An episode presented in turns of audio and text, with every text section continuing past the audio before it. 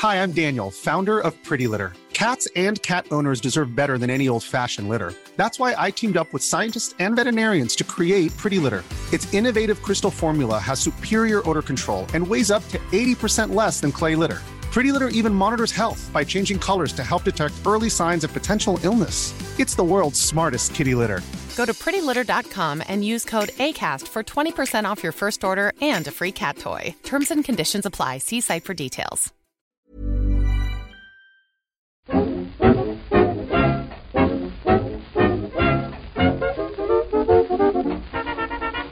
Muy buenas, amigas y amigos. Bienvenidas, bienvenidos una semana más al podcast Reload, programa sobre videojuegos que hacemos desde anightgames.com.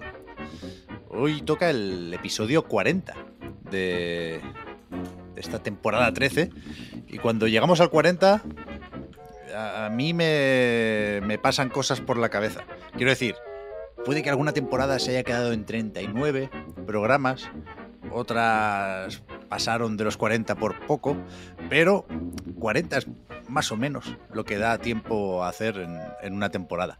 Así que no será hoy la despedida, para eso nos veremos las caras, supongo, el 1 de julio, pero... Pero falta poco, falta poco. Después del E3 ya se viene, se viene el, el veranito que no necesariamente las vacaciones porque la recarga activa no descansa. Esto lo repasamos y eso ya Oh. otro día. Pero, pero sí hay que aclarar que estamos grabando. uf, es que es muy difícil volver a la normalidad. ¿eh? Hoy que es miércoles. Me pone muy nervioso grabar fuera de las condiciones habituales. ¿eh? El viernes es fiesta en, en Cataluña y... ¡Qué fiesta! Uf, no me vengas con Joan. arriba, Víctor. No, no, Marta, no. ¿Por qué? ¿Qué pasa? ¿Qué, Eh, qué ha pasado? it's- ¿Por qué me falta calle? It's a trap, it's a trap. ¿O Víctor, Víctor hablaba de la que te va a dar esta. Eh, eso? Ah, pero eso, espérate, espérate, eso sí lo dice en castellano. Ya, bueno. O sea que al final, a, lo- a lo tonto no me ha faltado calle. Le ha faltado a Víctor conocimiento de idioma. No, ¡Qué porque, porque Víctor, Víctor solo. Víctor Funciona. solo, Funciona de todas las maneras. Solo ha, ha implantado la idea de la broma, porque ha hecho él la pregunta. Ha caído él en la trampa. Con lo cual, no era una dinámica habitual o espontánea. Sí, era una perversión de la, Claro. de la dinámica Claro, original. sería luego la típica foto de, mm, no sé si es Goku o Vegeta sonriendo como pícaro y ya dejarlo ahí, no dejarlo Claro. en el aire. Claro. Pero eso es San Juan, se tiran los petardicos y, y el jueves, o sea, mañana tampoco nos iba muy bien grabar, con lo cual es miércoles, ¿qué le vamos a hacer? Y vamos a apoyarnos poco en la actualidad hoy, porque queríamos comentar una serie de juegos que o se quedaron medio pendientes por el Noe 3 o no sabremos cómo colocarlos en el podcast antes de la semana que viene y de empezar a recoger. Con lo cual, hoy va a ser picadito de reseñas. No hay tiempo para hablar de Final Fantasy VII Rebirth, ya, ya se ha hecho y ya se hará. Yo creo que me voy a poner pesado con este, tengo muchas ganas. También con Dragon's Dogma 2. Pero eso, tenemos aquí una lista de juegos. Yo, algunos sé cuáles son, otros me suenan lo justo. Y hay un par que os voy a pasar la pelota sin, sin más. Pero la idea es enrollarnos ya, lo justo. ya empezamos con las faltadas. Yo pensaba que esto se iba a quedar antes del programa, pero es que tiene que meter las faltadas ¿Pero por en el programa. Pep, Pero si no, Pep no- Sánchez. no he dado nombre. Porque no, he te- te- pero sabemos todo a lo que te refieres, Pep, por Hombre, favor. no me jodas, Gordian Quest, Marta, pero esto, ¿esto qué De es? verdad, es que de verdad, Pep. Gordian de verdad. Quest. ¿Qué Un día, contra- un día, los amantes de las cartas te pondremos en tu lugar. Te vamos a cantar las 40. Sí, sí, desde luego, en una partida de mus. Pero que. que yo, yo a tope con todo esto. Que tenemos un, un- un temporizador y vamos a. Bueno, hacer que lo pudiéramos escuchar todos, pero las pruebas de sonido yo, no- yo no estaba todavía. Pero me, me comentáis que han sido un poco violentas, ¿no? Han Ha habido ha, ha habido violencia. alarmas nucleares y, y demás. Sí, sí, sí, sí. Pero bueno, eh, la idea es esa, ¿no? Que para acotar el tiempo que le dedicamos a cada juego y para que haya tiempo para más juegos, vamos a estar 10 minutos de reloj. A los 10 minutos, eh, lo que voy a hacer va a ser, tengo aquí un punzón, como los que se utilizan en el colegio para las manualidades, vaya. ¿Mm? Lo que voy a hacer es clavármelo eh, debajo del pecho O sea, entre. En la- en- en- pues en las, primeras costillas, En el bazo. em, con mucha fuerza, para, para gritar, voy a proferir un alarido de, do- de dolor que en el primer juego probablemente sea más llevadero que en el, que en el último, hay muchos, ¿no? Entonces probablemente en el último ya no tenga ni, ni aliento para gritar, pero aún así voy a eh, intentar hacerlo, porque respeto el, el ti- el tiempo. Me gusta, me gusta. Yo no, no quiero ser una hater, pero no me parece un, un sistema muy eficiente. Es O sea, podríamos poner un- una alarma normal del, del móvil que hace pip, pip, pip y ya. Eso, sí, claro, si yo fuera un normie lo haría, pero no... Pero habiendo punzones. Pero, pero soy un freak. Recuerda un poco a Pulp Fiction. Yo creo que nos puede venir algo de engagement por ahí. Mm, sí, sí. Ajá, ajá. Y además estoy grabando en vídeo todo esto, así que luego voy a hacer un megamix para YouTube. Eh, man stabs himself in the chest ten times. Tienes que ponerle el because video game y así sales en espejo público. Lo, lo haré, lo haré. While reviewing Gordian Quest.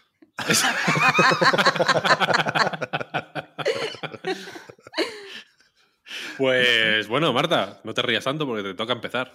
Uf, Ah, pues cuando me, de- cuando me digas que empieza el tiempo, yo empiezo con mi Vale. reseña de, de Quarry. Vamos Vale, allá. pues, Empieza The Quarry. Pues eh, es el nuevo juego de, de Supermassive, que es el estudio de Until Dawn y también el estudio que está trabajando en este momento en, en The Dark Picture, esta antología eh, de pequeñas historias de, terror episódicas. Y eh, bueno, pues este de Quarry se distancia de, la antología esta que menciono porque quiere volver como a sus orígenes, quiere eh, como ser una especie de secuela espiritual de, de Until Dawn. Y en ese sentido, lo de ser secuela lo consigue perfectamente porque se juega igual, la, los interfaces es muy similar, la estructura es idéntica. Lo que quiero decir es que, tiene poca, poca innovación.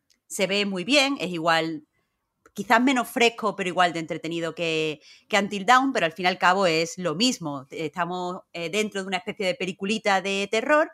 En esta peliculita podemos tomar una serie de decisiones controlando a un gran elenco de personajes. Estas decisiones afectan a la historia tanto a corto como a largo plazo. Y eh, ahí eh, estas decisiones pues, se separan por ciertos momentos en los que podemos explorar un mini escenario. Y cuando digo mini escenario, porque los escenarios son pequeñísimos y la exploración está muy regulinchi.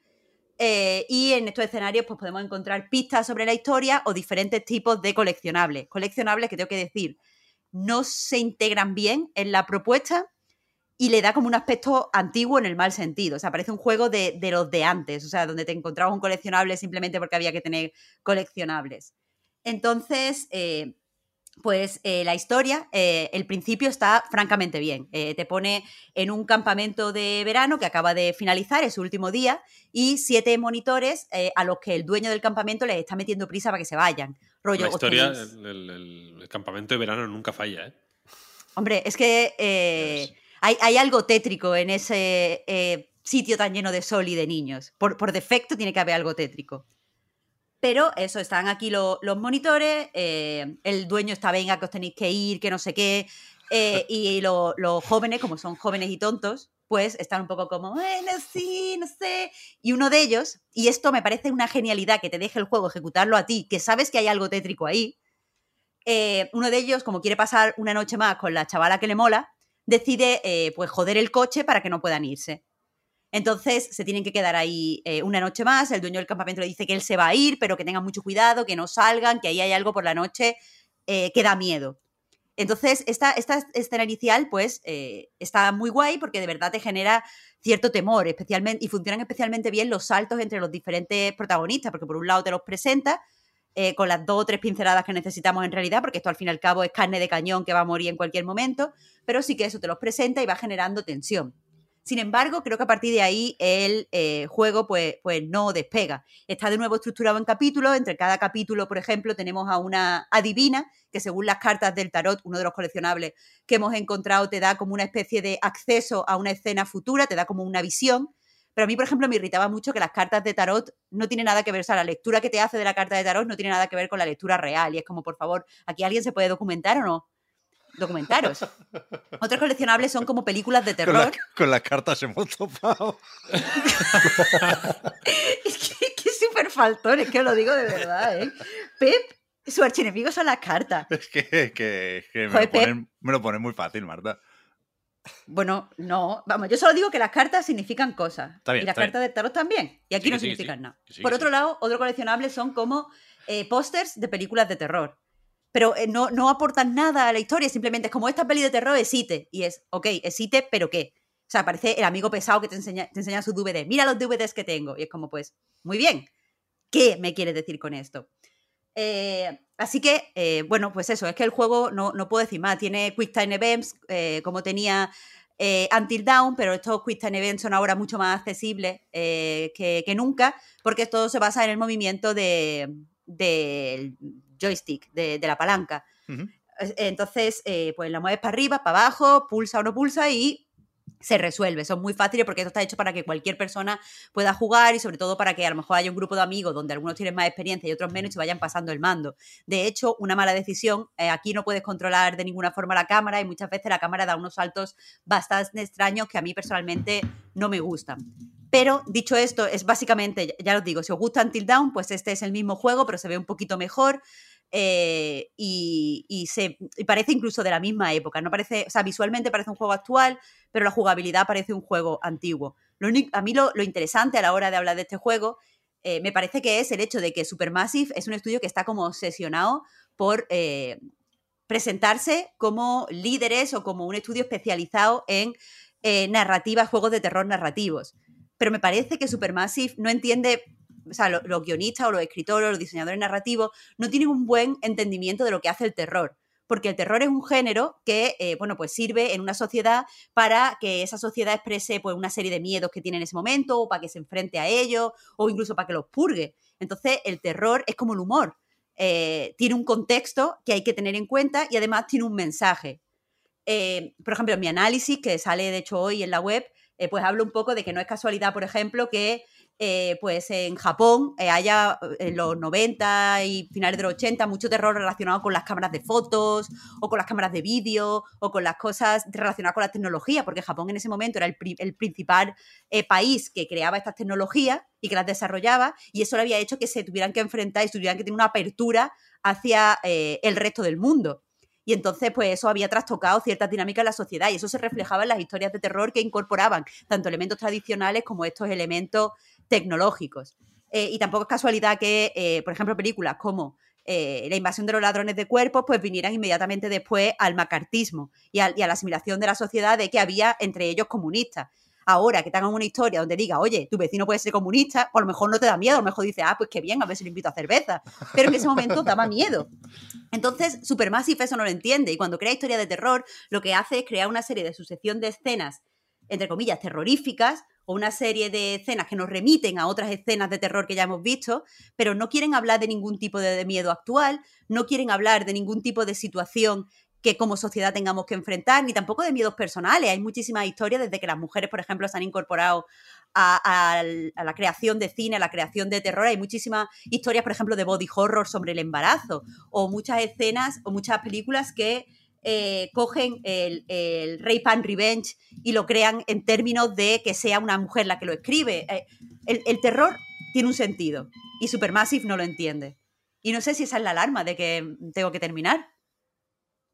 Creo que no, creo que todavía falta un rato. Ah, creo, que era el, vale, va- creo que era el timbre de Víctor. Ah, perdón, perdón. Eh, pues sigo. Eh, su- mm, eh, en es- lo, que, lo que decía, el terror es como el humor. Y, lo, que, siento jugando a, The Quarry es que eh, la, gente en Supermassive tiene una serie de referencias que están ancladas en los 70, que están ancladas en los 80, que están ancladas quizá al principio incluso de los 90, pero desde entonces el, terror eh, ha cambiado mucho y, y los tropos que funcionaban en esa época ahora eh, pues pueden entenderse, sobre todo si te gusta el género, pero eh, se sienten un poco descontextualizados. Y pongo un ejemplo de eh, la presentación del juego, no es spoiler, es la típica escena que sale antes de los créditos.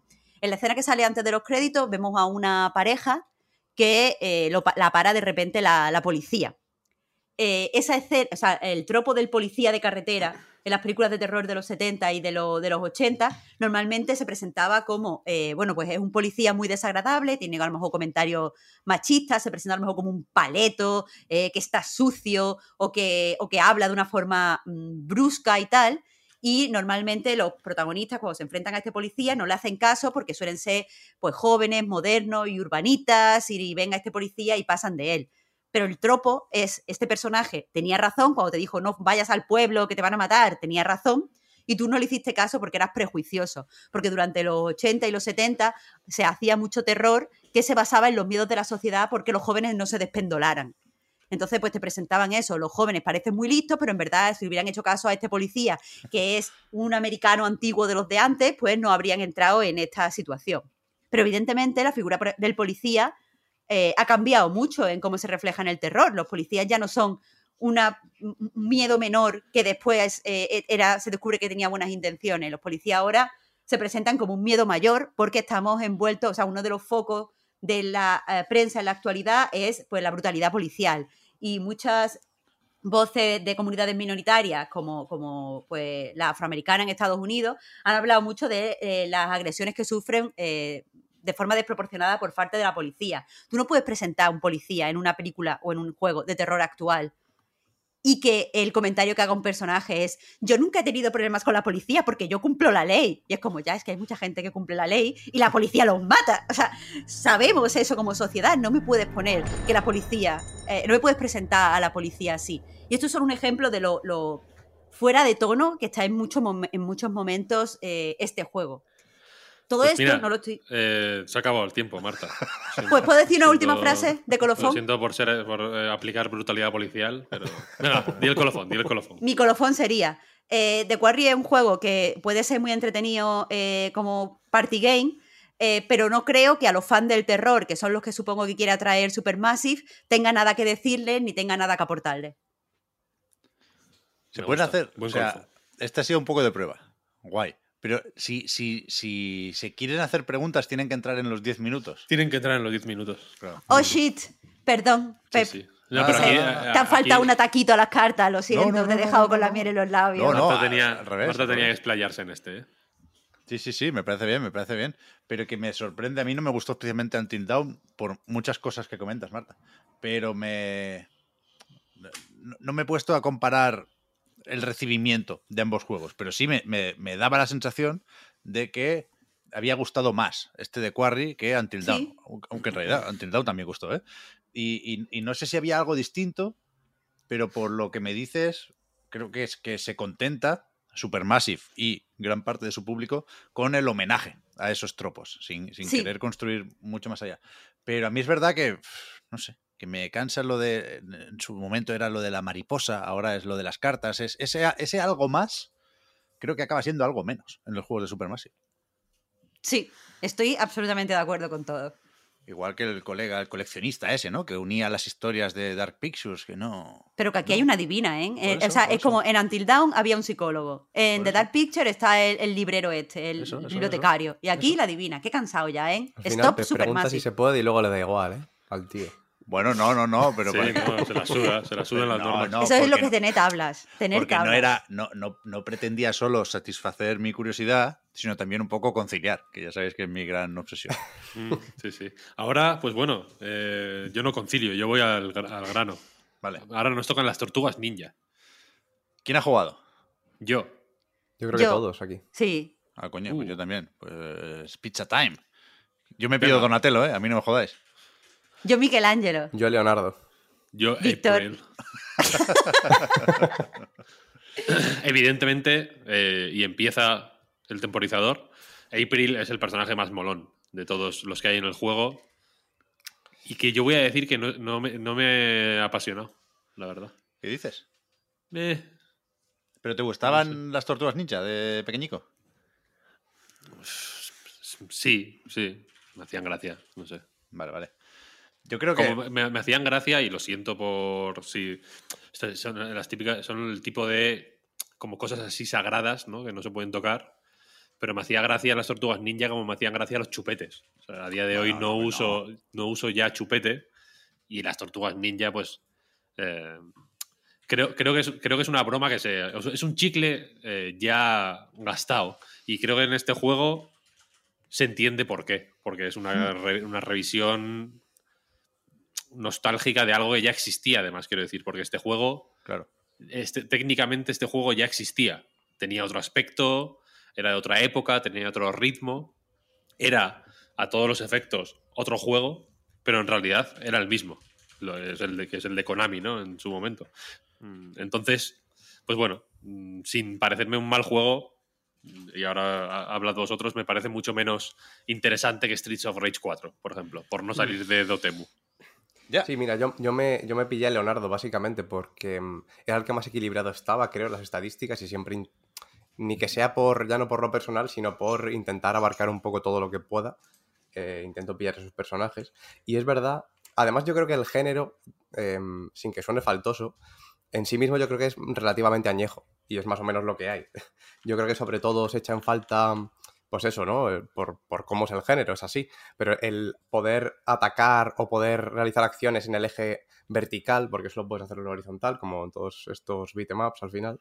Y eso es algo que en el, en el 3D ya está un poco superado. Y yo creo que la evolución natural de este tipo de juegos está en lo que sería Sifu, probablemente, ¿no? Que a lo mejor no de una forma tan eh, necesariamente eh, tryhard, vamos a decir, ¿no? Tan, tan de, true gamer, pero eh, yo creo que tira más por ahí dentro de lo que puede tirar. Pero aún así, em, sin haber jugado tantos beatemaps por, pues, por fechas, ¿no? Por épocas, yo creo que yo lo veo muy fino en general. Y, y una de las cosas que más me, me satisfacen es el propio combate, que al final es lo que tiene que, lo que, tiene que satisfacer. Porque me parecía relativamente complicado, no sé si recordáis eh, la pantalla al principio cuando te enseñan los controles, que hay como, no sé si veis el Mil, típico... mil. Una Es- barbaridad. Parece una barbaridad. Luego es verdad que no es tanto. Luego cuando te pones a jugar eh, es una cosa que sale con relativa facilidad porque los agarres son a un lado a otro o tirarlo para la pantalla, que eso está bastante guay, la verdad. Mm. Y yo creo que se, se pilla el ritmo bastante bien y es muy gratificante. Y también me gusta, eh, sobre todo por, por pasar el testigo ya, eh, el tema de que en cada pantalla a lo mejor no hay tanta variedad de enemigos. Eh, bueno, a lo largo del juego en general, quiero decir. No hay tanta variedad de enemigos, pero eh, con el poco cambio de colores que hay entre los masillas, por ejemplo, ¿no? Que cambian un Mm. poco las armas, un poco los, Sí. los movimientos. Yo creo que, que saben hacer muy bien que cada pantalla en particular, ya no cada nivel, sino cada pantalla, cada vez que te sale una oleada de enemigos y te deja seguir avanzando, eh, te hace plantearlo de una forma distinta por cómo dispone los enemigos que tiene. Y eso me parece también súper súper valioso, Estoy de acuerdo. súper interesante. A mí me ha gustado bastante más de lo que esperaba, ¿eh? Yo llevo un tiempo no enfrentado ni enemistado, pero sí con dudas respecto al techo de los beatemaps o de los yo contra el barrio, ¿eh? desde Scott Pilgrim, que recuerdo haber hablado bastante de esto. Yo creo que efectivamente es un, un género que, que- que- que tocó techo con la fórmula tradicional.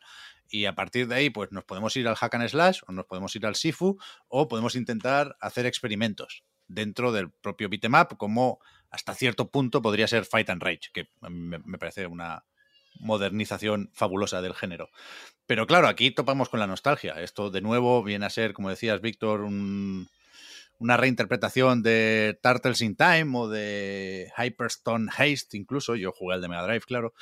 Y, y- no, se puede permitir, no se puede permitir mu- mucho cambio.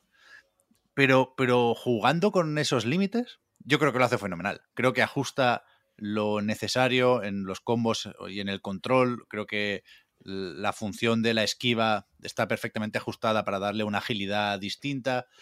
Y creo que lo de la variedad de enemigos, como decías, Oscar, está muy bien metido. No, se- no se puede hacer más con menos. Y, y yo estoy muy contento. A mí, a mí me flipan las tortugas ninja, que son muchas cosas. ¿eh? Yo siempre hablo de los cómics actuales, que, que no los he leído, pero, pero sé lo que pasa, digamos. Y, y mueren personajes importantes. Quiero decir, las, las apuestas están altas. Hay una quinta, que, hay una que quinta tortuga. Sí, sí. Han, han- han llegado a ser muy darks y son ahora mismo muy dark las tortugas ninja. Pero este juego es de la serie de dibujos que la mayoría conocíamos pues eso, a finales de los 80, principios de los 90, ¿no? Y como tal, creo que la recreación es magnífica. Y, y- y creo que gusta mucho lo de ver que hace falta haber salido solo en un episodio para que el juego te pesque. Y te pesque y, y- y- borde la representación. A mí, ayer, cuando lo terminé, me lo he pasado solo con Michelangelo, No, no sé si me lo voy a pasar con los siete personajes. Seguramente con Casey Jones sí, que me gustan bastante las animaciones. Pero, pero al terminarlo pensé, joder, es que la estética que asocio a esas tortugas en concreto es esta. Es la, la del, la del pixel art de, de Tribute, en este caso, junto a Dotemu. ¿eh? Me parece fenomenal. Mira que cuando se anunció me parecía un poco Game Boy Advance de más, pero ahora estoy enamorado del apartado audiovisual de este juego y, me parece, pues eso, un homenaje de los mejores que, he probado en, varios años. Siendo eso, ¿eh? un, un beat 'em up con sus límites y sus limitaciones y no va a ser mi goti, pero estoy muy contento. Muy A contento. mí, fíjate que eso es lo que me jode, precisamente. que mencionabas antes Fight and Rage, que creo que es mm, un ejemplo infinitamente mejor de cómo lidiar con los límites del beat'em up, que es, Mm. es, es- es uno de los géneros. mm, Ya no te voy a decir que, que- que eh, que más sufran los límites, sino que más explícitamente creo que se organizan alrededor de los Sí. límites. Efectivamente, si quitas esos límites, pues ya es o bayoneta o, o, o- o- Bueno. o muchas otras cosas que pueden nacer Claro. de ese yo controlo el barrio, ¿no? Streets of Rage 4 va de eso, Víctor. Tú lo analizaste en dos Mm. columnas porque es sí. A, a un lado y al otro del límite, ¿no? Un poco.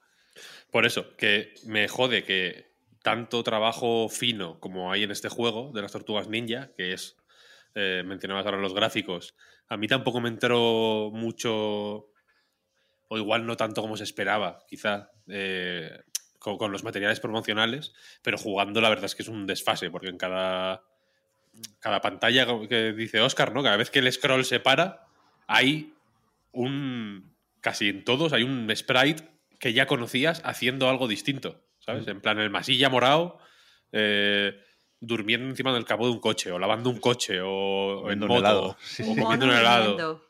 comiéndose una banana. Sí, sí, sí. Eso, claro, que hay, hay mucho curro. eh, se- y se nota, es un juego que, que, que supura eh, dedicación y mimo y cariño, ¿no? Y me jode que toda esa dedicación y ese mimo y ese cariño se desperdicie, entre comillas, en un juego que tiene, para mi gusto, la mecha cortísima. Tiene la mecha cortísima de, eh, del merchandising, ¿sabes?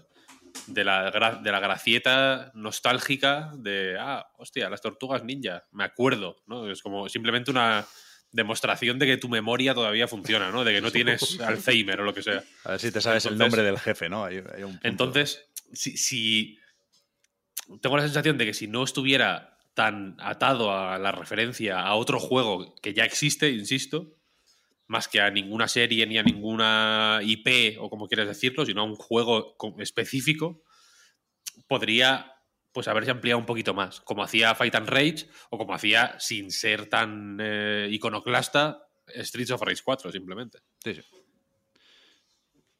Marta, perdona, te quedan 30 segundos. 50, 53, 53, 52, 51. Es que, eh, no sé, a mí, como, como persona totalmente ajena a los beaten up, me gusta que exista un juego que sea bonito, es decir, que por un lado te entre por los ojos, pero después que sea sencillo y que, está, que esté hecho para acomodar a personas que juegan mejor y, a lo mejor tienen un recorrido interesante con el juego y otras personas pues que no les gusta especialmente, pero que están dispuestas a pasarlo bien porque le entre por los ojos o porque sean fan de las tortugas ninja. Así que eh, a mí me parece uno de estos juegos que pueden equilibrar muy bien diferentes experiencias. Eso siempre me parece, siempre me parece bueno que exista. Sí, Pues es sí. un juego muy, muy Sí. pres- apetecible. Sí, sí. Y por Pues supuesto, mira. hay que jugar en coop a poco que se pueda, ¿eh? Yo no, a- con 6 me parece una chifladura. Sí. Sí he jugado bastante eh, a dobles, pero tengo pendiente una partida con 4 que creo que es lo más divertido aquí. Pues mira, hemos terminado justo a tiempo. Me gusta. 10 minutos exactos. Fenomenal, fenomenal. A mí me, me marcaba más a mí, ¿eh? Bueno, igual he empezado un poco antes con el cronómetro. Puede, O a puede. lo mejor Víctor trampea cuando le toca No, a él no, hacer no, el no. análisis. ¿eh? No, yo no, yo no trampeo nada. Se dilata el nada, tiempo un poquito. Esto es, esto es, y ya aprovecho para eh, empezar en este eh, mismo momento mi análisis de Mario, eh, Ma- Mario Strikers Battle League, se llama. Comienza ahora mismo. Eh, en los juegos de, de Mario, o sea, en los juegos de Miyamoto específicamente, no sé si os fijáis que cuando hay cuentas atrás, del 10, de, de 10 a 0, por ejemplo, los tres últimos o los dos últimos, o incluso solo el último, dura un poquito más. Esto es una maniobra de, de manipulación. expectación. Claro, para que los últimos tres segundos sean eternos, ¿no? En realidad, que, que Mm. en los últimos dos segundos entren cinco normales. Que es como, ay, ay, ay, ay, ay, que me pilla el toro. Como la batería del iPhone, ¿no? Que los últimos 10, que el último 10% dura más. Eh, son una serie de eh, pequeñas. eh, de pequeños trucos que los juegos de Mario específicamente suelen utilizar o suelen recurrir a ellos para darle. Eh, ¿Cómo decirlo? Pa- pa- para añadir matices y, tonos distintos a, acciones y a momentos que de otra forma serían eh, pues, mucho más planos, ¿no? Y de la fuerza que saliera de ellos dependería mucho más de, eh, pues yo qué sé, incluso, de, incluso del ánimo de quien juega, ¿no? Y que, y que se lo pueden permitir porque no son juegos deportivos. ¿Cuál sí es un juego deportivo y no puede permitirse el lujo de, manipul- de estas manipulaciones? Pues porque en un entorno competitivo no encajan tan bien. Mario Strikers Battle League, eh, que es un juego deportivo mm, en- en- deportivo en muchos sentidos. No únicamente porque sea un juego de fútbol, sino porque es un juego 100%, 100 centrado en la competición. Tiene, es un juego de fútbol, ya sabemos, es un juego de fútbol de aquella manera. eh, Wario lleva la pelota en la mano, por ejemplo, quiero decir, no es un, no es un juego de fútbol eh, realista, evidentemente, sino que es una versión del fútbol que me, atrevo a decir que Rocket League es más fútbol que este juego de Mario. Para que os hagáis una idea del desfase que es. Si probasteis la demo igual, o la, no sé si era una, no sé si lo llamaban demo o beta, pero bueno, esto que se que estuvo disponible dos días, pues ya sabréis de qué va la cosa. Eh, es un juego de fútbol de, de 4 contra 4, 5 contra 5, ¿no? Cuatro jugadores de campo y un portero por cada equipo. Y la cuestión es que, pues bueno, eh, es, es muy de eh, hacer placajes, de robar el balón de formas violentas, de tirar a los, eh, eh, a los rivales contra los bordes del, del escenario están como electrificados, de hacer super tiros mágicos. Es un juego deportivo de aquella manera. No representa las eh, sutilezas o los ritmos y tiempos del fútbol, sino que es un es prácticamente un deporte distinto. Eh, ¿Por qué digo que, que por qué he, he- he mencionado estas, estas eh, maneras de dilatar y de jugar con el tiempo que tiene Miyamoto los juegos de Mario normalmente? Pues porque aquí, al ser un juego tan centrado en el, en el online al final, ¿no? En la competición de, iba a decir uno contra uno, pero bueno, de equipo contra equipo, porque luego los equipos pueden ser de dos personas, ¿no? Cada uno manejando a...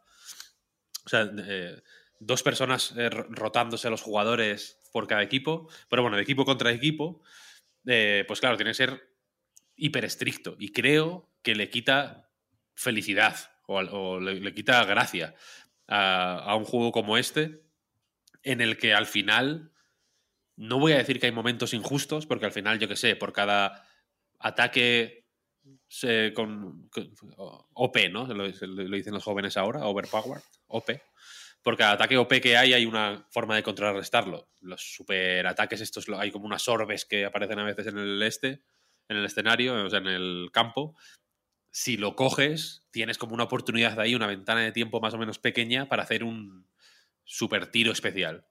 Que puede ser aparte perfecto, que, que- que ya es 100%. impo- El, el hipertiro es súper difícil de parar, aunque se puede, pero el perfecto ya es imposible, ¿no? Es un gol asegurado.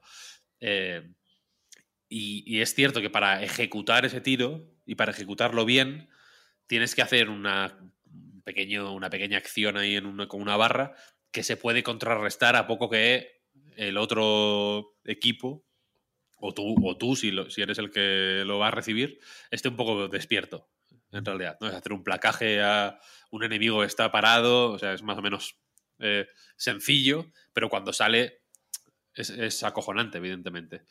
Eh, los objetos igual son más locos porque yo qué sé, de pronto tener ahí una concha por ahí dando vueltas es más pues es más eh, com- complicado de esquivar a veces, pero bueno, incluso eso, los, eh, las conchas son gigantes, o sea, son objetos que tocan los huevos y que están pensados para to- tocar los huevos, pero que están pensados también para que sea más o menos fácil esquivarlos. O sea, es un juego que, ocupa una posición extraña entre el, rigor deportivo de, querer ser un juego competitivo y de eh, organizarse alrededor de estos de unos clubs eh, que puedes personalizar su estadio con los puntos que vas ganando, demás, ¿no? Como eh, temporadas que yo no he podido jugar ninguna, por cierto, porque como que cuando salió el juego faltaban 10 días para que saliera, para que empezara la siguiente temporada y, y creo que no ha empezado todavía.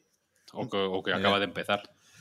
Eh, pero claro, tiene este rigor de, ya digo, de la co- hipercompetición, pero aparte tiene que combinarlo con la, con la chorrada, hablando en plata, ¿no? De, de- de tener objetos y de que haya un puntito de suerte en los objetos que te caen. El- el- el- al final eh, se obliga a sí mismo a ser muy rígido. Porque, por ejemplo, cuando eh, caen objetos, siempre hay un momento cuando, cuando un equipo mete un gol que el equipo que ha recibido el gol, que es el que saca el, que saca de centro, cae un objeto a su lado, cerca de su portería. Y el jugador que está más cerca de la portería, que lo controla la inteligencia artificial, porque tú estás controlando el que está en el centro, va corriendo a pillar el objeto. Como que de forma más o menos automática, el juego te regala un ítem como para equilibrar el desnivel que hay en el marcador, ¿sabes? Y ese tipo de estrecheces, pues mm, al final hacen que los partidos, pues sí, son, más... eh, eh, las oportunidades para que haya partidos eh, hiperajustados, hiper emocionantes, eh, en, lo que todo, en, en los que todo se juegue eh, en el último momento, un partido de, dos, de acabar 2-1 en vez de 15-12, ¿sabes? que, que- son que hay muchos jugando online es más o menos fácil hacer partidos de que 12-2, ¿sabes? Porque hay, porque hay un desnivel tan grande. Eh, Es, es más o menos fácil que exista ese desnivel tan grande, ¿sabes? Que uno se lo espera igual en las copas más fáciles del modo campaña, entre comillas, que es una, un poco virrioso, la verdad, pero no en el online. Entonces, eh, como que las. eh, el juego no se lo pone fácil a sí mismo, ni para ser. ni para funcionar de manera óptima en el ambiente hipercompetitivo, ni para ser más party game, ¿sabes? Para ser, para ser más. Pues eso, un juego de. Le, le- falta una concha azul, es a lo que voy. ¿Sabes? La concha azul en el Mario Kart, que es el Joker, ¿no? Al final vas primero, jajaja, ja, ja, qué risa. Concha azul, que te den por culo, acabas quinto. Aquí eso no existe. ¿Sabes? Si, si vas 9-1, es probable que acabes 15-1. No hay. Eh, el, como que el, juego da la sensación de que quiere tener un poco de todo y al final.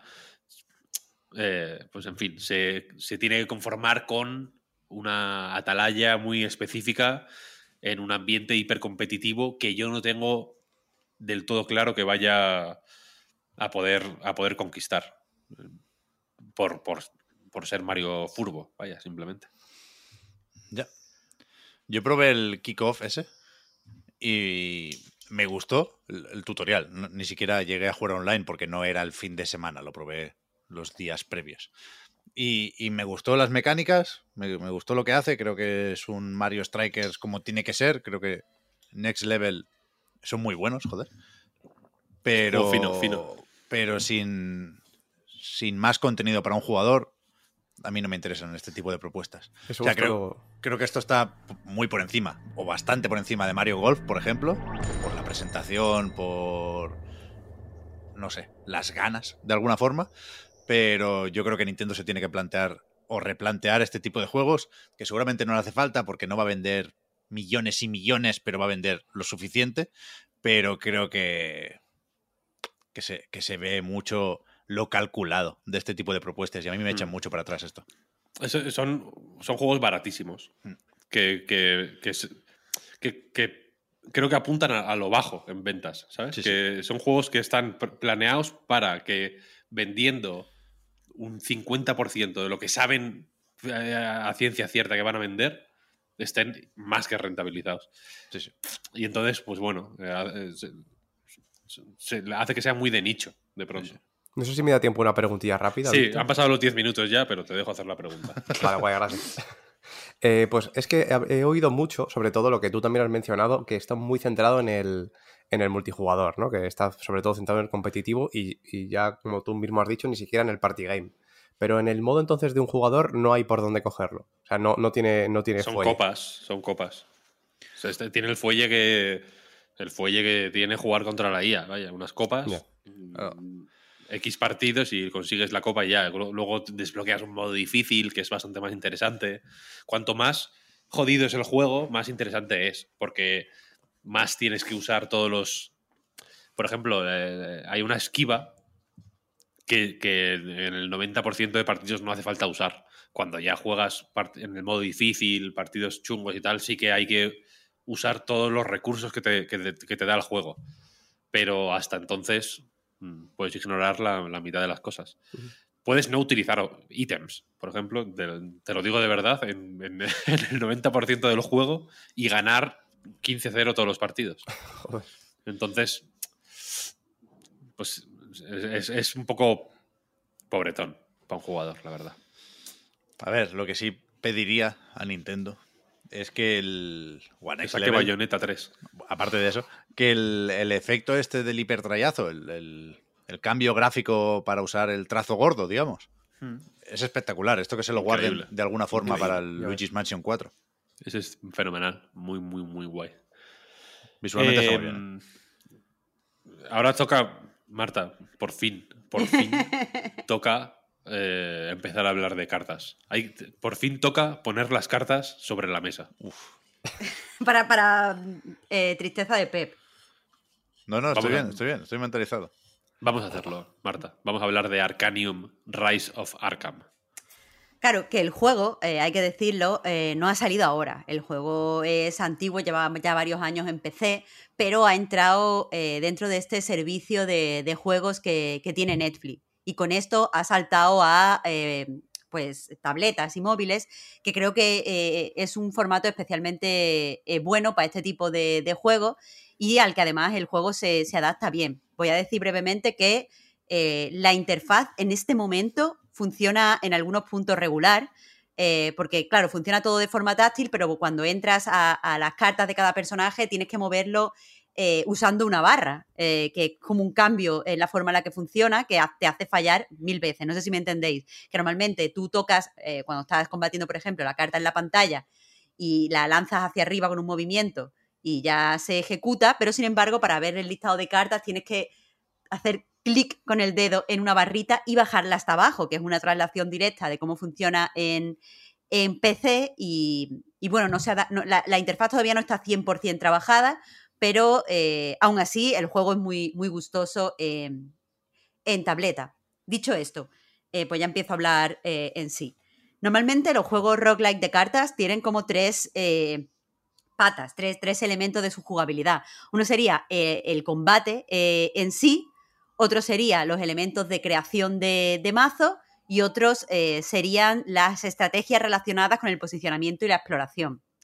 Por poner un ejemplo de cada uno, si hablamos de juegos que se centran en, en el combate, que se diferencian porque son muy, muy rápidos, el que destaca evidentemente es Slay the Spire, porque está todo enfocado para que tú te puedas, o sea, generes combos que hagan progresivamente más daño en los combates y todo es, eh, pues, combate y después otro combate y después otro combate. Y claro, cada combate tiene después eh, pues el elemento de poder configurar tu mazo, pero quieras que no, el punto fuerte de la jugabilidad es eso, el combate y generar combos. Después hay otros juegos que están muy centrados en la exploración y en generar estrategias, eh, pues generar estrategias diferentes dependiendo de dónde coloques a eh, el personaje en una cuadrícula. Un ejemplo es Rockbook, donde todas las modificaciones, una vez tú ya desbloqueas a los cuatro personajes, todas las modificaciones que haces en la partida eh, afectan a ir desbloqueando casillas e ir desbloqueando la, exploración. Incluso cuando combate, la posición de cada uno de los, de los personajes, eh, pues influencian cómo se va a desarrollar el combate. Pero eh, los juegos que a mí personalmente más me gustan son los juegos donde tú trabajas el mazo, que son juegos que eh, quieren que tengas un mazo muy pequeño, de un número de cartas muy limitado, pueden ser 10, pueden ser 20, pueden ser 25, pero nunca más de eso, y donde constantemente estás recibiendo cartas. Entonces, lo que tienes que hacer todo el tiempo es, eh, antes de, combatir, programarte el mazo, modificar tu mazo y hacer eh, pues, pues cosas eh, en ese sentido.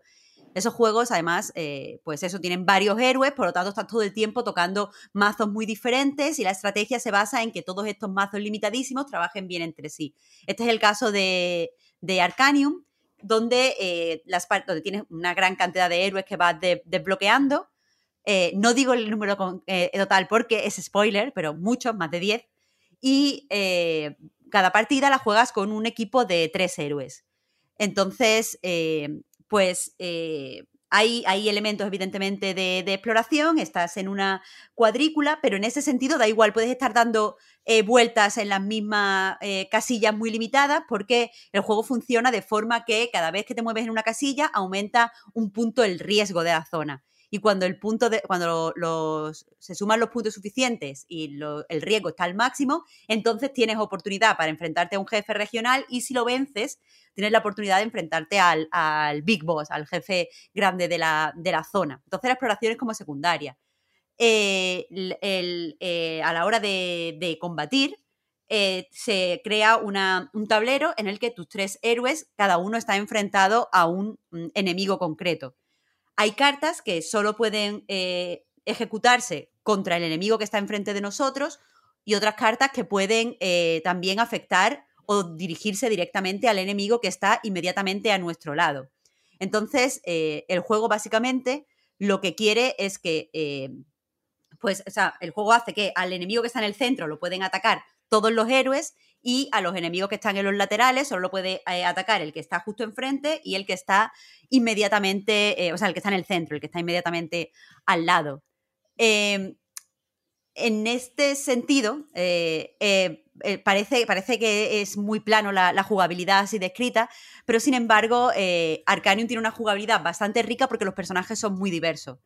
y las cartas que tenemos para, cada personaje tienen toda una serie de potenciadores que eh, pues afectan mucho a la forma en la que estas cartas trabajan en el propio teclado, o sea, en el propio, mm, perdón, tablero.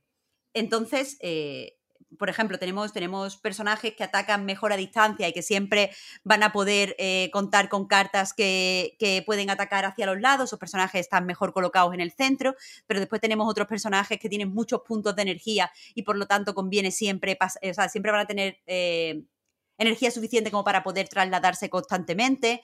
Tenemos personajes que funcionan mejor eh, pues eh, haciendo o provocando daños pasivos como quemaduras o como eh, pues envenenamiento y a estos personajes siempre vamos a poderle equipar cosas que funcionen para potenciar el tipo de veneno que generan o el tipo el daño por quemadura que hacen y estos personajes siempre están mejor en un lado porque los lados están eh, más protegidos, porque ten en cuenta que los villanos atacan igual, pueden atacar al del centro y al de al lado, pero nunca al que está en el otro extremo. Entonces, eh, lo, que, lo que quiero decir es que me gusta Arcanium porque eh, da mucho. E, es un juego mucho más lento que a lo mejor es Slade Spire, que es un buen juego de entrada y que gusta a todo el mundo porque es muy rápido y muy instantáneo. Este juego es mucho más lento, pero la, la, estrategia es bastante profunda. Y como he dicho, parte directamente de los tipos de mazos que tú te generes. Eh, que, la, que la exploración esté, o sea, sea, entre comillas, libre, es decir, no tenemos que levantar un tipo concreto de, eh, pues de casillas para llegar al final o que no tengamos que hacer un recorrido específico. A mí al principio me daba bajona, pero la verdad es que tiene cierto interés en el sentido de que eh, nunca vas a poder, o sea, vas a tener que estar constantemente combatiendo. Y además no, no hay nada que tengas que hacer obligatoriamente antes de enfrentarte a un jefe. Y esto hace las partidas muy diversas. Eh, y eso se nota especialmente cuando empiezas, o sea, cuando terminas, mm, te enfrentas contra uno de los grandes jefes y entonces empiezas a añadir modificadores en las diferentes zonas. Dicho esto, eh, como digo, el juego es extremadamente profundo y otro de los elementos que a mí me ha gustado mucho es que tanto los jefes como las cartas como las zonas tienen diferentes naturalezas. Eh, y las naturalezas son interesantes porque pueden potenciar o, sea, potenciar más o potenciar menos las habilidades naturales de cada uno de los héroes. Porque hay héroes, por ejemplo, que son especialistas en, el fuego. Pues en una zona de fuego a lo mejor tienen menos desventaja, pero en una zona eh, pues de en naturaleza, pues quizás funcionan mejor. Todo este tipo de cosas de, eh, relaciones elementales están muy bien integradas. Sin embargo, donde no, si lo que nos gusta es eh, hacer grandes combos en combate, eh, esta es como la principal carencia del juego, porque mm. eh, está creado para que los mazos funcionen bien entre sí, pero los mazos no funcionan, o por lo menos yo no tengo concepto de que funcionen bien internamente. No encontramos cartas que generan sinergias, que eso es algo que durante el combate siempre es disfrutón. Pues ese tipo de disfrute... ¿Perdón? Que sí, que sí, ¿no? Es la, la clave en estos juegos, para mi gusto, vaya. Claro, si te gusta la jugabilidad rápida, eh, hacer combos, stop. Y aquí no está. Y no sé por qué. Porque me parece que, las cartas están muy pensadas eh, mm, para ser lo suficientemente simples para leerlas, pero eh, que, generen mucho diálogo con otros mazos. Y no entiendo por qué no se han generado esos diálogos con las propias cartas de los propios personajes. Pero, pero bueno, bueno, supongo que de todo tiene que haber. Ahora, no quiero dejar de hablar de que el juego es muy feo, ¿vale? Tienes 50 segundos para vale, El juego es muy feo. Eh, y una de las cosas que más me choca de su fealdad, no me importa que los juegos sean feos, hay muchos juegos feos. Slade Spire es horrendo.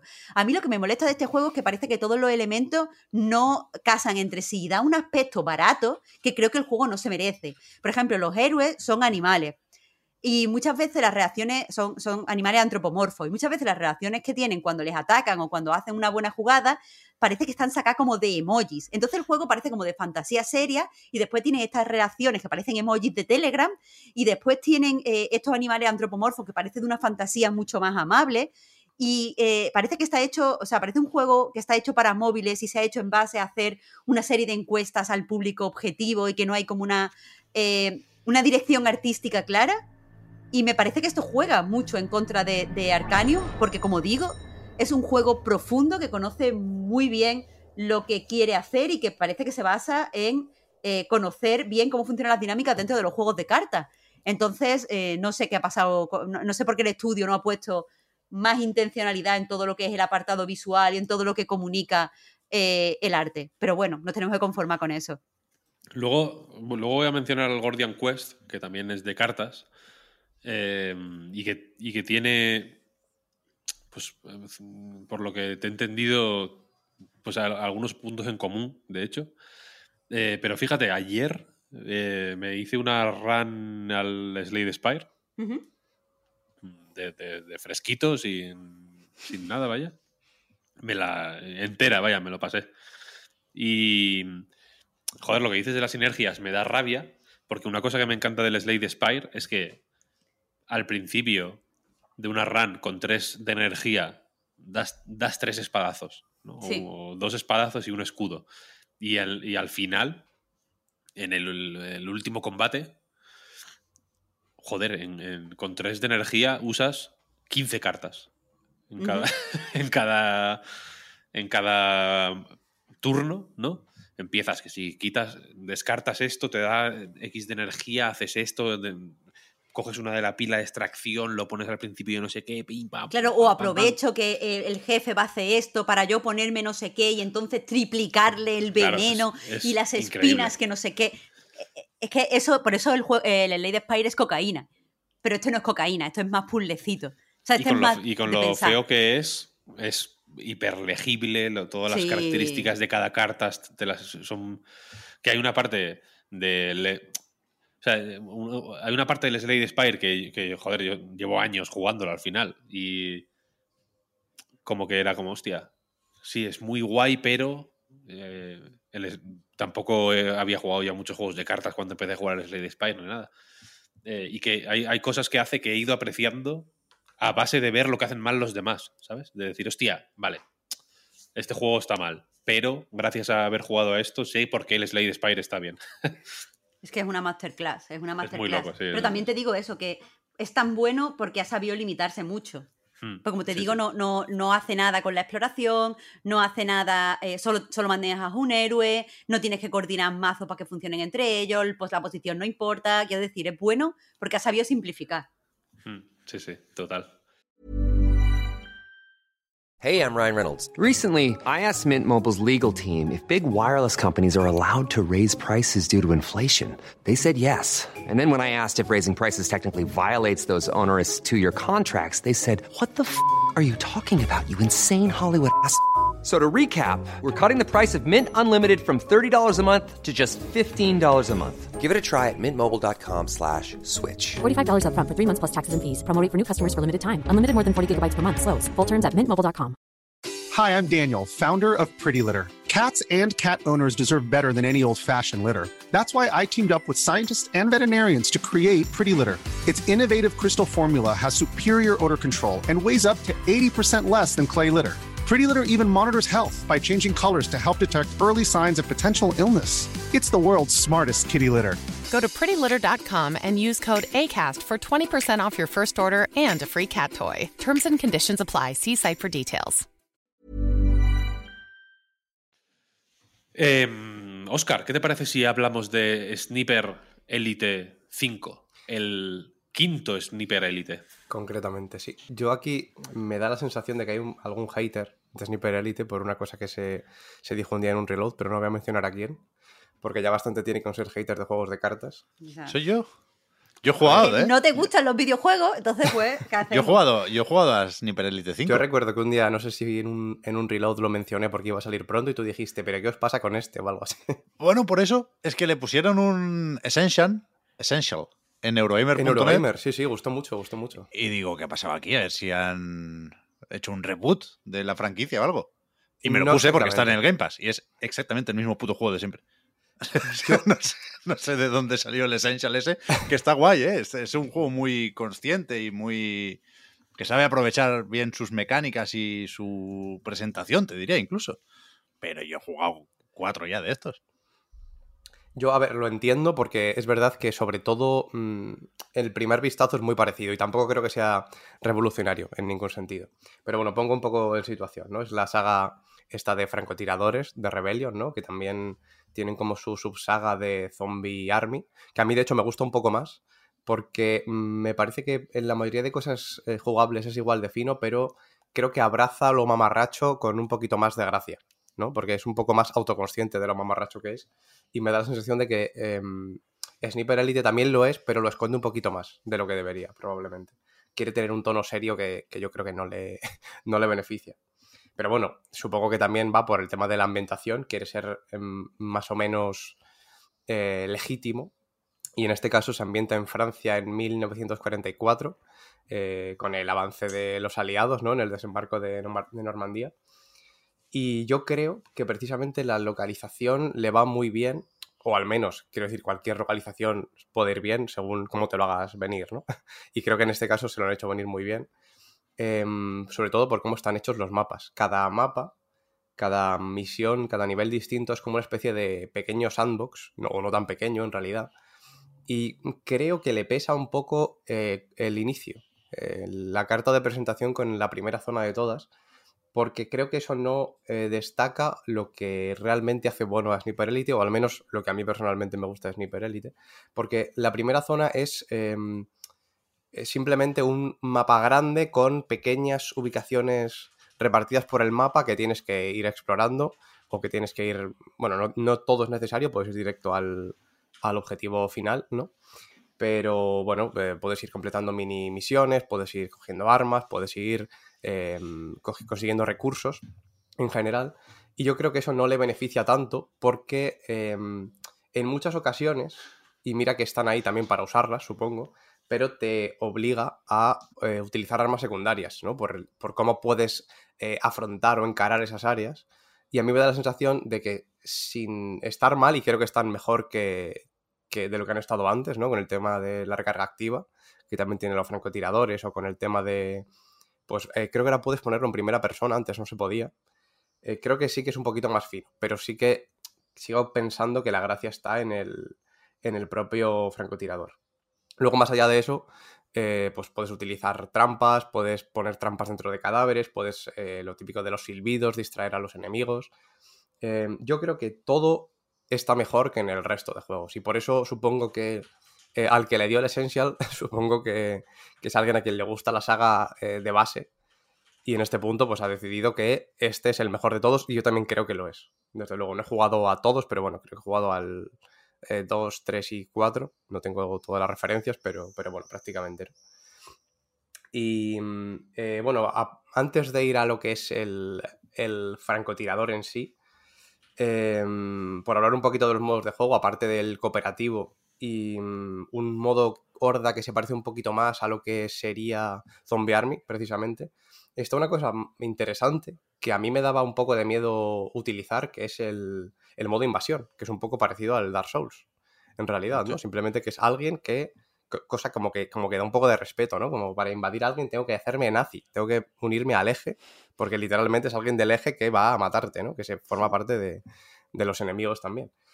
Que bueno, que lo veo, lo veo interesante para quien lo quiera usar. Mm, Yo todo lo que, en general, los juegos de un jugador, los modos que tengan eh, para más jugadores los suelo dejar un poquito de lado, pero bueno, entiendo que es más o menos interesante, ¿no? Tiene ahí un punto de eh, cómo puedes eh, ir infiltrado buscándolo, puedes utilizar los teléfonos para encontrar la ubicación de- del enemigo, pero también eso te puede delatar, pero bueno, eso entiendo que, es necesario porque los mapas, ya digo, son bastante grandes en general. Pero bueno, el, el francotirador en sí, que ya digo que es lo más interesante, sobre todo, ya no solo por las sensaciones eh, que tiene, que, yo creo que siempre son muy gratificantes en general, y más allá de tener en cuenta el- lo del viento, las pulsaciones y todo esto, la kill cam yo creo que es siempre súper satisfactoria cuando lo haces bien. Y creo que eh, te lo puedes hacer venir bien para que hacerlo bien sea, sea mejor, ¿no? Por cómo te lo prepares tú. Incluso puedes toquetear mucho las opciones de, mm, de accesibilidad, de dificultad. Con el tema del viento, puedes hacer que no afecte, puedes hacer que la, la mira, la guía salga un poquito antes Mm. y eso también te lo puedes hacer venir bien. Pero a mí lo que más interesante me parece, ya digo, por el tema de, de cómo están diseñados los mapas, son los que eh, hay una zona central y tienes que encontrar la forma de abarcarla, ¿no? Y mm, sobre todo eso, ¿no? Por, por cómo la puedes rodear, por cómo te lo puedes hacer la, la estrategia en base a una misma zona. Hay diferentes em, eh, entradas por cada gran castillo, ¿no? Por cada gran fortaleza. Cosa que ya digo no pasa en los más. eh, en los mapas que tienen ubicaciones pequeñas más repartidas, ¿no? Porque simplemente llegas, eh, es un- una incursión rápida y se acabó. En, las grandes fortalezas yo creo que hay un puntito más de estrategia real y de que, sobre todo este, este punto que, que hacen la mayoría de videojuegos, ¿no? De hacerte creer un poco más listo de lo que eres en el momento de, de formularte la estrategia. Luego al final no tiene tanto misterio, ¿no? Pero, mm, pero yo creo que, que eso es lo más, lo más destacable del juego. Y entiendo que para los true gamers puede ser, eh, ya digo, un poquito más... em, puede echar un poquito para atrás, ¿no? El rollo desenfadado, porque más allá de lo táctico que puede tener el tema del, del francotirador, o que puede parecer, luego es más o menos desenfadado, ya digo. Pero yo creo que precisamente estando en Game Pass es, es buena ocasión para darle, darle un, un tiento. Mm. Pero esto, por lo que comentas, debería ser como Hitman, prácticamente. ¿no? Mm. O sea, suena a. eh, pues eso. Pues a Hitman, vaya, al juego. Las partes de infiltración, eh, yo creo que sí. Eh, pero lo que me gusta precisamente, o sea, eso es por sobre todo usando, trampas, usando distracciones, y no es lo que más me gusta, eh, porque el francotirador yo creo que luce un poquito menos, y yo creo que eso es también lo que le pesa. Entonces, lo bueno de poder encarar áreas más grandes eh, es que puedes hacerlo, pues eso, desde, desde más distancia, sin ir eliminando, por ejemplo, algún, algún otro francotirador o alguien que está situado más arriba. Y eso es una cosa, ya digo, más complicada de hacer en, en otro tipo de, de mapas, que no son... Mm, No, pero que me sor- Que claro, yo, yo nunca había pensado. O sea, que lo- lo- el- los, estos mapas sandbox, quiero decir, en realidad, joder, pues que le- nu- nunca había pensado en Sniper Elite de esa manera y ahora me, ahora me estoy tentado. Tengo tentación. Es, es raro. A mí, a mí eso es lo que más me descoloca de esta franquicia, que creo que está para diferenciar, digamos, cada entrega más allá de- del argumento, y que es verdad que antes decía lo de consciente pensando en lo que pueda tener de mamarracho, como decías, Oscar, o sea, que no es un juego serio dentro de lo que puede ser un juego de la Segunda Guerra Mundial. Tampoco es Wolfenstein, Hmm. pero, pero casi. O sea, incluso el prota es un poco Blazkowicz, si me preguntas. Sí, a es un poco Blaskovic, sí. Pero, pero a mí me, me resulta curioso eso, que, que se intentan añadirle cosas al sigilo, ¿no? Para, para hacer que la franquicia evolucione. Y, y lo hacen bastante bien. O sea, sí, yo creo que sí tiene algo de Hitman. Yo no, no llegué a las fases más complejas, ¿eh? Yo efectivamente vi básicamente la- la primera, Oscar, que, que seguramente es más floja, pero que llega a tener algo de, de Metal Gear también. Yo recuerdo, no sé cuál salió por aquellas fechas, sería el Sniper Elite o el V2 o el 3, pero que algunas capturas se podían llegar a confundir con Phantom Pain por eh, e- escenarios desérticos, por el rollo este de ir medio agazapado, ¿no? Una postura muy, muy, muy concreta, la del sigilo, la de la chepa. Y, y es curioso eso, que, que, claro, la mecánica de francotirador es más o menos sencilla, ad- admite menos aditivos, pero al mismo tiempo es- la que todos queremos ver, la, la que menos puede progresar y la que, por mucho que se, se añadan cosas al sigilo, va a seguir siendo la principal. Entonces a mí me, me chirría eso, que al final le pegas un disparo en el ojo, le revientas un huevo y ya, ya lo has hecho todo un poco. Por eso digo que aunque le hayan añadido muchas más cosas, yo creo que sobre todo gana eh, por el propio diseño de niveles de las zonas, ya digo que son más, más de, de esta manera, que es como más me gustan a mí en particular. Pero sí que es verdad que pensando en el sigilo, em, yo creo que te incentiva a ello porque el momento en el que te descubren es como muy dramático, ¿no? Mm, A mí me da esa sensación como de que, que ya la has liado parda y que prácticamente se ha acabado la misión. Sí, sí, sí. Y luego en realidad nunca es así. Pero desde luego hay que. Te incentiva a eso, a ir con, con mucho cuidado de que no te sí. descubran. Estamos fuera de tiempo. Estamos fuera de tiempo. Estamos fuera de A mí tiempo. me gustan, gente. ¿eh? Este tipo de juegos. O sea, te iba a preguntar, Víctor, rápidamente. Es que recuerdo que con Xavi jugamos mucho a, a- a- a uno de los otros, al Sniper El- Ghost Warrior, Sí. que tiene sí, muy sí. malas críticas, pero a mí me pareció bastante guay. Creo que el, el 1 o el 2 es el que jugamos. Tú también estarías por ahí, ¿no? En- en- Entonces. Sí, sí, sí, sí. Lo recuerdo, lo recuerdo. Funcionan bien este tipo de juegos, pero yo, yo, yo pensé, viendo esos análisis, que con este Elite 5 había un salto y, y de momento no, No, lo he sabido ver. No hay pero- revolución, no hay revolución. pero se- seguramente no, ni falta que hace. Pero bueno, perdón. ¿Qué toca ahora? Que he cerrado la, la imagen del guion. Neon White. Uf, este es tuyo, Víctor. Yo no lo he jugado Este es todavía. mío. Pero te quería preguntar. Mira, pongo la pregunta al principio para no Venga. quedarnos sin tiempo. Dispara.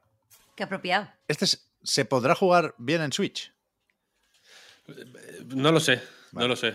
Eh, Yo tengo otra, Víctor, ¿puedo hacerla rápido? Sí, por supuesto. ¿Es un juego de cartas o es un juego con cartas? Es un juego que tiene cartas eh, circunstancialmente, pero que no. No me atrevería a decir que es un juego ni con cartas. Ni con cartas. en Vale. realidad. Porque, eh, aunque efectivamente es un shooter en primera persona, eh, un juego de speedrunning en el que tienes que superar una serie de niveles llegando a la meta tan rápido como puedes, a la vez que matas a todos los enemigos que hay en el nivel. Eh, las, las armas son cartas, o sea, representan en forma de cartas, pero en realidad ni apenas tienen presencia, quiero decir. Eh, no, las cartas nunca son, una vez que las coges, dejan de estar en el nivel y pasan a estar en la interfaz y de hecho no tienen una representación, no sale una metralleta en las manos de nadie. Y las balas son más o menos las mismas, creo, en todas las armas. Da igual que sea una pistola con una escopeta y demás. Aquí lo interesante es que las armas tienen dos funciones. La- la normal, que es el disparo, que se puede imaginar ¿no? Eh, que es distinto en la pistola que en la escopeta, pero que funciona igual, ¿no? Apuntas y disparas. Y luego tienen habilidades de descarte. Pulsando el botón derecho, descartas ese arma, eh, eliminando de paso todas las balas que tuvieras. Quiero decir, si tienes 10 balas en el rifle y lo descartas, lo descartas entero con las 10 balas, ¿no? Lo digo porque, es- porque luego eh, calcular qué, cuántas balas usas antes de descartar un arma, por ejemplo, pasa a ser muy importante. Eh, y la cuestión es que cada habilidad de descarte aporta algo. La pistola, la habilidad de descarte es un salto, por ejemplo, que se puede sumar al que ya puedes hacer tú de normal para hacer un doble salto, o un triple salto, o un cuádruple salto, ¿no? En función de cuántas eh, cartas de pistola tengas. O yo qué sé, la escopeta es como un impulso hacia, hacia adelante en la dirección en la que estés mirando, que aparte tiene como una bola de fuego y puede romper eh, algunas puertas o algunos suelos, o puede hacer daño a los enemigos y demás. ¿no? Y la cosa es que es el mejor juego que he jugado este año. Holy Oh, oh, hot- hotísima take. Ya ves. Es una puta locura, es increíble. Mm, Yo ya iba, lo reconozco, un poco, eh, pues en fin, predispuesto a que me gustara, porque Ben Esposito me encanta su rollo, me gusta su pelo rizado, me parece, parece muy, parece un tío que huele bien, sinceramente. Parece un hombre que me gustaría frotarle el pelo. Tiene la sensación, Ya, ya, estamos llegando ya a una línea. tiene pinta de que huele bien, simplemente. Mm, Va, eso está bien. Y que la voz es bonita, además, Ajá. creo. Y el juego tiene este rollo, pues, así como friki de, ¿no? Como de, con mierdas de anime ahí como tal, con... eh, Es como feote el cabrón por eso, ¿eh? Mm, No, no, tampoco es feote. Quiero decir, tiene. eh, Tiene un rollo. Tiene un rollo medio mayoneta. eh, a veces, de los est- de escenarios así. El tema también es como ángeles contra demonios, ¿no? Es un rollo así, pues bueno, bayonetesco, un poco. Hmm. Mucho cielo azul, mucho dorado, mucho. Mucha criatura así ce- celestial. Hay gatos por ahí que, que- que te hablan. Eh, y en el último tráiler decía que era un juego eh, by freaks for freaks. Sí. Y pensé, joder, pues claro, quiero estar dentro de ese grupo. Pero jugando, y jugando más, y jugando más, y jugando más, porque es un juego que se, que se presta mucho a rejugar niveles. eh, ahora diré cómo y por qué. Joder, le vas viendo capas, le vas viendo capas, y lo que al principio es pues un juego simpaticote de. Ah, hostia, pues aquí, eh, en este tramo, evidentemente el diseño de niveles está pensado para que en cierto momento necesites el doble salto de la pistola, ¿no? Y, y al, utilizarlo, digamos que de forma orgánica, esa es la gran gracia del diseño, se resetea el juego, ¿no? Porque si tú empiezas una sección con nada, ¿no? Consigues una pistola y un rifle que tiene un impulso hacia adelante similar al de la escopeta, pero más largo y solo en horizontal. Quiero decir, no puedes hacerlo hacia arriba, por ejemplo, que sí puedes hacerlo con la escopeta. Eh, cuando utilizas esas dos habilidades para superar el mini puzzle que, que se, te, que se te plantea, ¿no? Por ejemplo, romper una puerta y hacer el, el salto de la pistola para alcanzar una plataforma X, cuando usas esas dos habilidades, el juego vuelve a su posición inicial. ¿Sabes? Que eres tú sin nada. Y entonces, pues ya el juego te plantea otras cartas para eh, que, la, pues, que, tienes que usar. Al principio te las da en el orden incluso que las tienes que usar, pero cuando avanzas el, el- el juego se complejiza y ya puedes, puede que haya momentos en los que sí tengas que elegir qué carta quieres usar. Puedes tener a- hasta dos tipos de carta y tres copias de, de cada uno de esos dos tipos de carta. Hmm. Si coges otra, se sobrescribe, digamos, ¿no? Y ahí sí que puedes decir, hostia, vale, pues ahora en vez de, aunque, aunque tengo, la, tengo el rifle y tres pistolas en la recámara, pues tengo que cambiar a la pistola para hacer este puzzle eh, de tal manera, ¿no?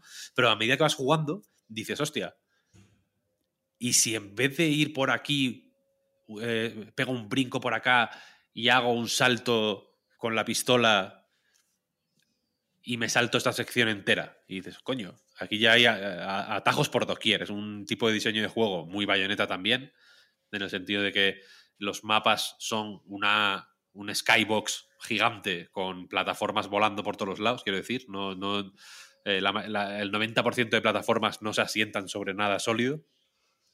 Y, y claro, y ahí empiezas a ver atajos por todos lados. ¿Qué pasa? Que algunos atajos pueden parecerte muy guays, pero hacen que un enemigo se te quede fuera del alcance, ¿no? Entonces, al final el juego va de eh, cómo, eh, cómo saltarte tantas partes del nivel como sea posible sin dejarte atrás a ningún enemigo.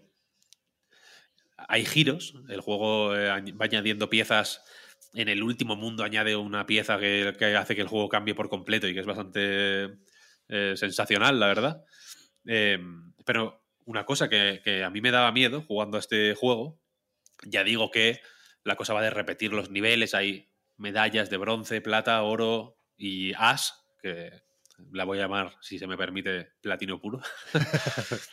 Eh, y claro, la de bronce igual necesitas 50 segundos y de pronto la de platino necesitas hacerte el nivel en 13. Y, la, y la- el mejor tiempo que haces son 20 22. Y piensas, coño, ¿cómo eh, recortar esos 8, 9, 10 segundos que te hace falta para conseguir el platino es un placer en sí mismo? Es, alucinante, porque el juego tiene un sistema de pistas que te da, te va guiando hacia la mejor forma de conseguir ese platino, pero el, el- espacio de, de crecimiento de, de casi cualquier estrategia es enorme. Puedes arañar mucho más de lo que... Si el platino son 12, ten por seguro que hay una forma de hacerlo en 8, ¿sabes? Y es eh, flipante. Pero la cuestión es que luego tiene toda una estructura ahí de, como en el cielo, tú eres un demonio que está en, un- en el cielo, una especie de competición macabra de, con otros demonios de, eh, pues en fin, una, una paranoia de- muy, muy hardcore. Y ahí hay, eh, como, tienes como otros amigos, tú eres Neon White, pero está Neon Yellow, está Neon Purple, Neon Red. Cada uno tiene sus historias. Hay un, luego hay un gato que es eh, un barman eh, de un bar clandestino que hay en el cielo. Tu jefe también es un otro gato, un gato que fuma puros. Y mm, en los niveles hay una serie de coleccionables que cada uno es un ítem que le gusta a uno de estos personajes. Entonces, yo qué sé, las eh, puedes encontrar cervezas y las cervezas le gustan a Neon Yellow. A medida que vas dando regalos a estos personajes y hablando con ellos y tal y cual, desbloqueas niveles especiales que tienen normas muy específicas. Las de Neon Yellow, por ejemplo, eh, no, no puedes usar el descarte. Tienes que hacerte las pantallas solo con las habilidades normales. Y las de Neon Red son como pruebas de super habilidad, de dominar las habilidades de descarte de cada carta. Y al final se forma una red de mecánicas y de sistemas y de reco- recompensas y, y modos de utilizar estas recompensas que es apasionante. Son las mejores 15 horas que, yo he echado este año sin ningún tipo de duda. Y da gusto, se acaba de acabar el tiempo, hacérselo al 100% por eso, porque te, te, te, te absorbe no eh, porque sus mecánicas sean simples, sino gracias a que sus mecánicas son simples y a la manera alucinante en que las usa. Es, es el- lo que habría sido el, un, juego de Arcane Kids. El colectivo en el que salió, en el que nació Ben Esposito y demás. O sea, en el que nació, en el que se, con el que se dio a conocer Ben Esposito. Que tenían un juego que se llama Perfect Stride y demás, ¿no? Que era como también de movimiento, de mucho flow, como de colores, Dreamcast y demás. Es Neon White. Y es, y es un imprescindible. Lo mejor que hay en la vida. Yo tengo muchas ganas, ¿eh? pero por eso te preguntaba lo de la Switch. En este caso no hacía referencia a cuestiones técnicas. Me dijeron ayer que va a 60 frames sin ningún problema en, la consola de Nintendo. Pero la duda que me queda es jugar bien a Neon White. ¿Cuánto tiene de encontrar esas rutas y esos atajos y optimizarlas y cuánto tiene de apuntar y disparar bien. Es decir, eh, ¿se, se puede hacer el as o el platino puro con el Joy-Con o merece la pena intentarlo O sea, con tú- teclado de ratón? Tú lo que estás Eso preguntando es cuánto tiene el juego de habilidad y cuánto tiene de puzzle, ¿no? Sí, bueno, pues que a mí me, me- me- gusta más jugar con mando. Me, me divierte más que el teclado y ratón, que lo vamos a hacer, pero hay un punto en el que el teclado y ratón, pues es, si no la única opción válida, desde luego la mejor. Para mí, ese punto está muy claro en Nuclear Throne y en Doom Eternal. Y no sé si Neon White estará en, en ese saco o no. Y, y Víctor, me Mm. sorprende que Víctor, que suele jugar, si se puede, en Switch, haya jugado este en PC. Es que, a ver, el- el- el- los 120 frames los estoy aprendiendo a, a apreciar, si te soy sincero. Ya. El- y, y hay muchos momentos en los que efectivamente apuntar con el ratón es eh, eh, resulta muy natural porque vas hiper rápido llega un momento en el que apuntas a los sitios antes incluso de que se vea a lo que estás apuntando Claro, en claro, realidad Te ¿no? colocas durante el salto y tal. eso probablemente si juegas con el stick te acostumbrarás y dudo que el juego no esté preparado para para ello vaya pero en es que los 120 frames Pep Tendrá giroscopio incluso en, en no, Switch. pues, no- no lo sé no lo sé intentaré probarlo y te, y te informaré No, me lo pillo en PC, ningún problema, vaya. También se puede. ¿qué es el siguiente juego que tenemos? Pointy Uf. Yo creo que lo comenté, un- lo comenté un poco el otro día, así que dale tú de entrada, Oscar.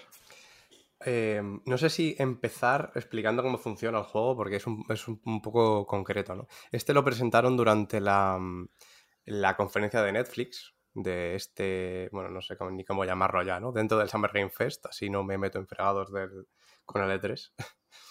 Y bueno, consiste básicamente, es, es un juego de móvil de, ir subiendo hacia arriba, creado por el, eh, el mismo que hizo Downwell, precisamente, le dado literalmente la vuelta al concepto, porque ahora en vez de bajar hay que subir.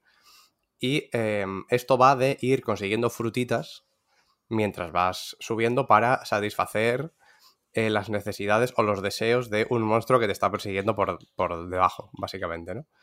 Eh, cada vez que, mm, que eso, cada vez que haces un salto, te empieza a pedir un tipo de, eh, de zumo distinto combinando distintas frutas, ¿no? Y se va complicando cada vez más. A veces te excluye el coger X frutas y si las coges tienes que volver a empezar y tienes un tiempo para hacerlo, ¿no? Si no lo haces, te quita una vida, creo que tienes dos vidas eh, como máximo, como tal. Ahora desarrollo un poquito eso porque hay una cosa interesante con una tercera vida que, que me parece muy bien traído. Y, mm, y bueno, y cuando pierdes las dos, pues tienes que volver a empezar, ¿no? Es un juego que de hecho yo pensaba que, que era infinito, literalmente, pero no lo es. Es un juego que tiene, tiene fin, lo descubrí ayer mm, porque me lo pasé, básicamente. Y también un poco la, la gracia principal de esto es que tienes eh, X número de saltos. Yo en el podcast en el que habló un poquito del Pep, eh, dije que no me acababa de convencer porque me parecía como una especie de mal intento de, eh, de Leap Day y me retracto totalmente de lo que dije porque no tiene nada que ver al final. Pero justamente el problema es que yo creo que le pesa un poco no empezar del todo dinámico, ¿no? Porque es verdad que tienes que empezar con un salto y luego ir aumentándolos, que ahí está el tema. Eh, pero con un solo salto no ves un poco lo que hay. Yo creo que hay que darle unos minutitos más para saber un poco cómo funciona. Porque cada vez que vas avanzando vas consiguiendo más saltos, ¿no? Entonces, en cada. Este número de frutas que decía antes, eh, distintas o iguales o, lo que toque en cada momento, hay que conseguirlas sin tocar el suelo en ningún momento. Pero mientras estás sin tocar el suelo, puedes hacer eh, muchos rebotes distintos, que es un poco en lo que está la, la gracia, ¿no? Hay diferentes enemigos, hay vasijas. Eh, tocar las vasijas te hace rebotar, puedes rebotar también en la pared. eh, tocar los enemigos también. Y lo de las vasijas y lo de los enemigos te recarga los saltos. Eh, también hay unas burbujitas, eh, lo típico que te llegas a ella, te quedas ahí, puedes volver a saltar desde ahí. También te reinicia los saltos y es un poquito cómo funciona, ¿no? Entonces, a partir de aquí, te permite hacerlo con diferentes objetos que te puedes equipar y yo creo que cambian totalmente la forma de jugarlo. Yo no sé cómo cuáles tendrás tú, Pep, pero a mí me parece como un must el, el de absorber las frutas que haya cerca cuando rebotas en la pared. Me parece que, que sin ese es- es- cambia muchísimo el juego. Eso lo Pero tengo. bueno. O sea, yo absorbo frutas cuando reboto en la pared Y cuando saltas. cuando me impulso. Exacto. Eso es. Y, y yo creo que con eso tiene un montón de, de, de posibilidades distintas y... uf, perdón, que ambulancia voy a parar. Da igual, da igual. eh, Vale. Habla, habla. Vale, No, pues- No pasa nada. Eh, pues nada, eh, me parece que a raíz de todas las posibilidades y todos los rebotes que tiene hacer, se pueden hacer cosas súper, súper interesantes. Y me parece que hay muy buenas ideas y voy a poner dos pequeñitas de ejemplo. Y una es la del tercer corazón que decía antes. En cierto punto del juego eh, hay un, un tercer corazón que desbloqueas, ¿no? Una tercera vida, pero solo te vale. eh, yo ju- justo me salté el momento en el que te lo daban y no entendía cómo funcionaba al principio pero eh, funciona de tal forma que solo te funciona durante los primeros segundos de la partida. Entonces, al final, eh, lo que ocurre es que eh, sirve un poco como salvavidas por si la cagas al principio, básicamente, ¿no? Que es una cosa que, que te puedes plantear mucho en este tipo de juegos, de decir, joder, ya he perdido la primera, nada más empezar, ahora voy a reiniciar el juego, es una cosa que yo hago mucho, lo de reiniciar en cuanto la lío un poco. Eh, voy a reiniciar el juego porque si no, la voy a... Pues eso, no voy a llegar a ningún sitio, ¿no? Pues aquí te- hay una vida que solo te vale durante los primeros segundos, entonces te da más o menos igual perderla, porque igualmente cuando llevas, no sé si es un minuto o cuánto es, ya no te sirve, igualmente, ¿no? Eh, y para mantener el flow y el poder seguir subiendo y también un poquito de riesgo recompensa, me parece también muy guay una cosa que puedes hacer al, al rebotar, porque aparte de lo que digo, si le das un tap solo a la pantalla, puedes caer de golpe. Eh, como el culetazo de Mario típico, ¿no? Pues me gusta mucho que em, la altura del rebote al caer en un enemigo varía en función, bueno, en una vasija precisamente, varíe en función de el punto en el que tú lo hagas. Siempre te va a devolver si aciertas, que ese es el tema, porque a veces están tan abajo los enemigos que no los ves y vas a ver si atinas, porque ya te has quedado sin, sin todos los saltos. Eh, el rebote te lleva exactamente al punto donde volviste, pero con un salto más. Entonces hay un punto ahí de, de acumular rebotes y de, y de, mm, de un flow que me parece súper súper interesante y súper chulo y que lo hace súper dinámico en general. Es la hostia. Yo me lo quiero pasar ya porque para mí la duración ideal de este tipo de juegos de móvil, los que no son infinitos ni son juegos como servicio, es una semana de tren, en mi Ujú. caso, de metro, muchos otros casos, ¿no? Y, y creo que ya me va a faltar poco porque ahora estoy con rango 15 o 16. 16. Y, y creo que si me dan más saltos, no sé si hay un máximo de rangos, pero si me dan más saltos va a ser demasiado fácil. Entonces, creo que estoy cerca del final, o algunas partidas han, han- han acabado cerca del final, y me lo quiero acabar ya, pero ha sido una semana fabulosa en ese sentido, gracias Pues a te, te digo una cosa, Pep, sobre eso. A lo mejor la primera partida no te queda otra que pasártela con los saltos que tengas, ¿no? Y a lo mejor tú querrías un reto de, pues si tienes, si llegas con 8, pasártelo con 6 o con 4, que de hecho hay desafíos que los ves una vez te lo pasas. Sí, lo que sé. es eso? Es pásatelo con 4, con 6, con los que sea. Eso luego lo puedes revertir con unos objetos de estos que te puedes equipar que te dan una vez te lo pasas, para que te reste saltos. Y cambia un poquito la, la- la experiencia. Eso también me parece una idea súper, súper chula. ¿Este cuando lo sacan en un sitio que no sea Netflix? Pues buena pregunta. No sé si habrá eh, temporalidad en las exclusividades de Netflix, pero es para pensárselo, ¿eh? Yo no, no he probado el resto del catálogo de Netflix, pero este te diría que es un poco más, ¿eh? Hmm, a ver que. Es que lo, lo quiero, lo quiero con muchísima fuerza. Me imagino muchísima que- fuerza. Es que iba a decir, tarde o temprano lo sacarán en Switch, pero merece la pena. Igual con la pantalla en vertical y, y- y tirando Bueno, de táctil, pero Flip grip. Sí, pero con, con sticks no, no tiene ningún sentido jugar a esto. Claro, aquí al final apuntas Bueno, el salto arrastrando el dedo por la pantalla, ¿no? Sí que es verdad que sería un poco... Mm, Pero, bueno, se puede hacer, se simplemente puede con el hacer. A- stick. A, la se que puede mueves hacer. el stick se, se ralentiza y, y a la que lo sueltas, pues te hace la goma elástica. Se podría hacer, pero no sé cuánto habrá pagado Netflix a Ojiro Fumoto. Hoy sí voy a decir su nombre que lo he buscado, que es un maquinote. Y, y eso, ¿eh? a ver si me lo acabo. Luego no sé si seguiré, por, no por culpa del juego, sino porque me, me gusta cambiar a otra cosa teniendo todo lo que tengo en el móvil. Pero, pero es la hostia, el Pointy. Lo volvemos a recomendar. Sí, sí.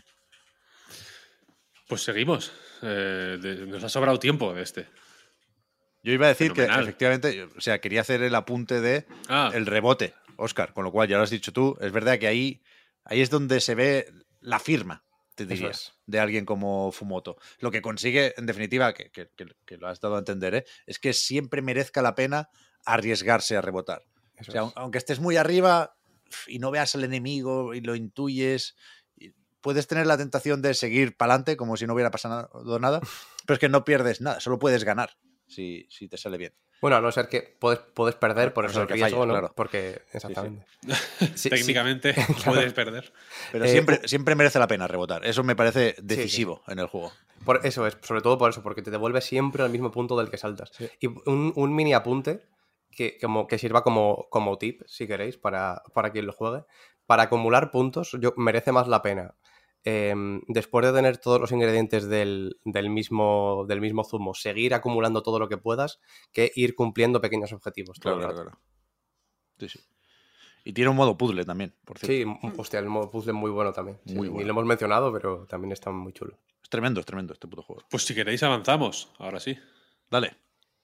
Ahora me toca comentar un, un juego que no sé si os sonará. Se llama Pac-Man. No, doesn't ring a bell. La cosa es que ha salido Pac-Man eh, Museum Plus, Museum más también, que es una recopilación de juegos de Pac-Man, como las otras muchas que ha habido. De hecho, hay, eh, sin ir más lejos, el Pac-Man Museum sin el Plus. Eh, pero la cosa es que está salido en. Creo que está en Game Pass, incluso, ¿no? Eh, Puede que sí, es verdad. me quiere sonar y pues quiere ser otro repaso más o menos concienzudo a pues a la trayectoria de Pac-Man eh, con el plus de que tiene una especie de salón recreativo personalizable que hace las veces de menú principal y de y de, un poco lo que lleva adelante la progresión los juegos son bastantes, pero no son todos. De los clásicos están, pues yo qué sé, eh, Pac-Man, eh, Pac-Mania, Pac-Land. eh, uno que se llama Pac in Time, puede ser. O Pac, no, creo que es Pac Attack, el de la Super Nintendo, que es un juego rarísimo. Quiero decir que no son todos el comecocos clásico de ir por el laberinto cogiendo los eh, puntitos y los puntitos grandes hacen que los fantasmas de pronto te tengan miedo y te los puedas comer, sino que es un poco un repaso de todas las paranoias que ha tenido eh, Pac-Man a lo largo de su historia. Creo que un- uno de ellos es. eh, es que no, me acuerdo, no me acuerdo cuál es exactamente. Pero bueno, que Namco utilizó Pac-Man de muchas maneras y esta es un poco la. eh, o- la, forma en que hoy Ba- Bandai Namco eh, pues intenta repasarlas desde sus inicios hasta hasta el Pa- eh, Pac-Man 256 que salió hace más o menos poco, que eh, esto lo hacían... eh, Tú que eres más fan de los juegos de móvil, ¿cómo se llama esta gente? Joder, los del Crossy Road. Ya. No sé qué Whale, Si no me sale el nombre. ¿no? Eh, Hipster Whale, Es verdad. se pueden llamar, ¿no? Sí, Puede ser, puede ser, puede ser. Confirmo. Eh, y que es eh, pues un en, en- en- en- pues en fin en, eh, en su origen un juego de móviles porque era sa- salió primero en móviles y es un runner infinito al final no en el que vas con Pac-Man eh, con unos gráficos parecidos o que, bueno que creo que quieren ser medio guiño a lo de Crossy Road Mm. Eh, vas pues recogiendo frutas recogiendo puntos comiendo fantasmas etcétera mientras escapas de del mítico bug, o sea, del mítico glitch de la pantalla 256 de Pac-Man. Cuando llegas a esa pantalla, el juego se glitchea y es un poco el final de- del el final forzoso del Pac-Man original, que aquí lo cogieron eh, para hacer un guiño y, como punto de partida ¿no? de, este juego. Es el más reciente que hay, pero de recientes también está Pac-Man Championship Edition, por ejemplo, que es una pasada increíble. Y, y luego mola a nivel de estructura porque eh, eh, no, no todos los juegos están desbloqueados desde el principio. La mayoría de los más importantes sí, los que son de. con- los que no son de recreativa comparten todos una- un espacio en una consola y creo que están todos desbloqueados desde el principio. Hasta Pac-Man Battle Royale, por cierto. Eh, pero luego hay otros que vas desbloqueando con un sistema de, como de desafíos interno que hay en cada juego. Eh, que yo qué sé, cuando juegas dos veces a Pac-Man, al Pac-Man original, desbloqueas Pac-Land. Creo que es así. O Pac-Land igual está desbloqueado desde el principio, no lo sé. Pero la cuestión es que jugando los juegos vas, puedes ir completando una serie de desafíos que te van dando monedas. Esas monedas las tienes que utilizar para jugar a las recreativas, una por cada partida, vaya. Los juegos de consola no, eh, por cierto. Y también se pueden utilizar para un gachapón que hay, que tiene, pues, que vas desbloqueando, o sea, vas consiguiendo muñequitos tipo los del Smash Bros. Que, pues, en fin, hasta que haces la colección entera. Me, gustaría que el gachapón tuviera 7000 muñecos, pero lamentablemente tiene como 30 o algo- una cosa así. Es, es mucho menos eh, exhaustivo que el de Kirby, por ejemplo. Sí, yo, Rompo yo- una lanza a favor de los gachapones, por cierto. Yo estuve jugando un, un poquito también y probé los gachapones y creo que me tocó tres veces la misma, la misma figura, para que te hagas una idea. Sí, le- podría estar un poco más eh, trabajado. A mí me, había una. un- Al principio me tocaba un. Yo qué sé, como la- el, el 20%, o sea, el 20% no. El, el 70-80% del gachapón del catálogo me tocó súper fácil y, ahora ya no puedo avanzar. Se me ha bloqueado. Y la cosa es que luego el, el- mapa que sirve de hub, digamos, central, pues puedes mover las máquinas, puedes personalizarlo un poco a tu gusto. Yo personalmente habría hecho menos paranoia. mm, O sea, no habría hecho este salón recreativo personalizable porque al final los límites son demasiado claros como para que tenga mucho sentido andar toqueteando mucho ahí. Y habría metido más juegos si me hubieran dejado elegir. Porque, por ejemplo, Miss Pac-Man no está. Y podría estar perfectamente, vaya. Y Pac-Man, eh, pues al final parece que no hay muchos juegos de Pac-Man, pero en realidad hay millones de juegos de Pac-Man. Igual, igual me habría.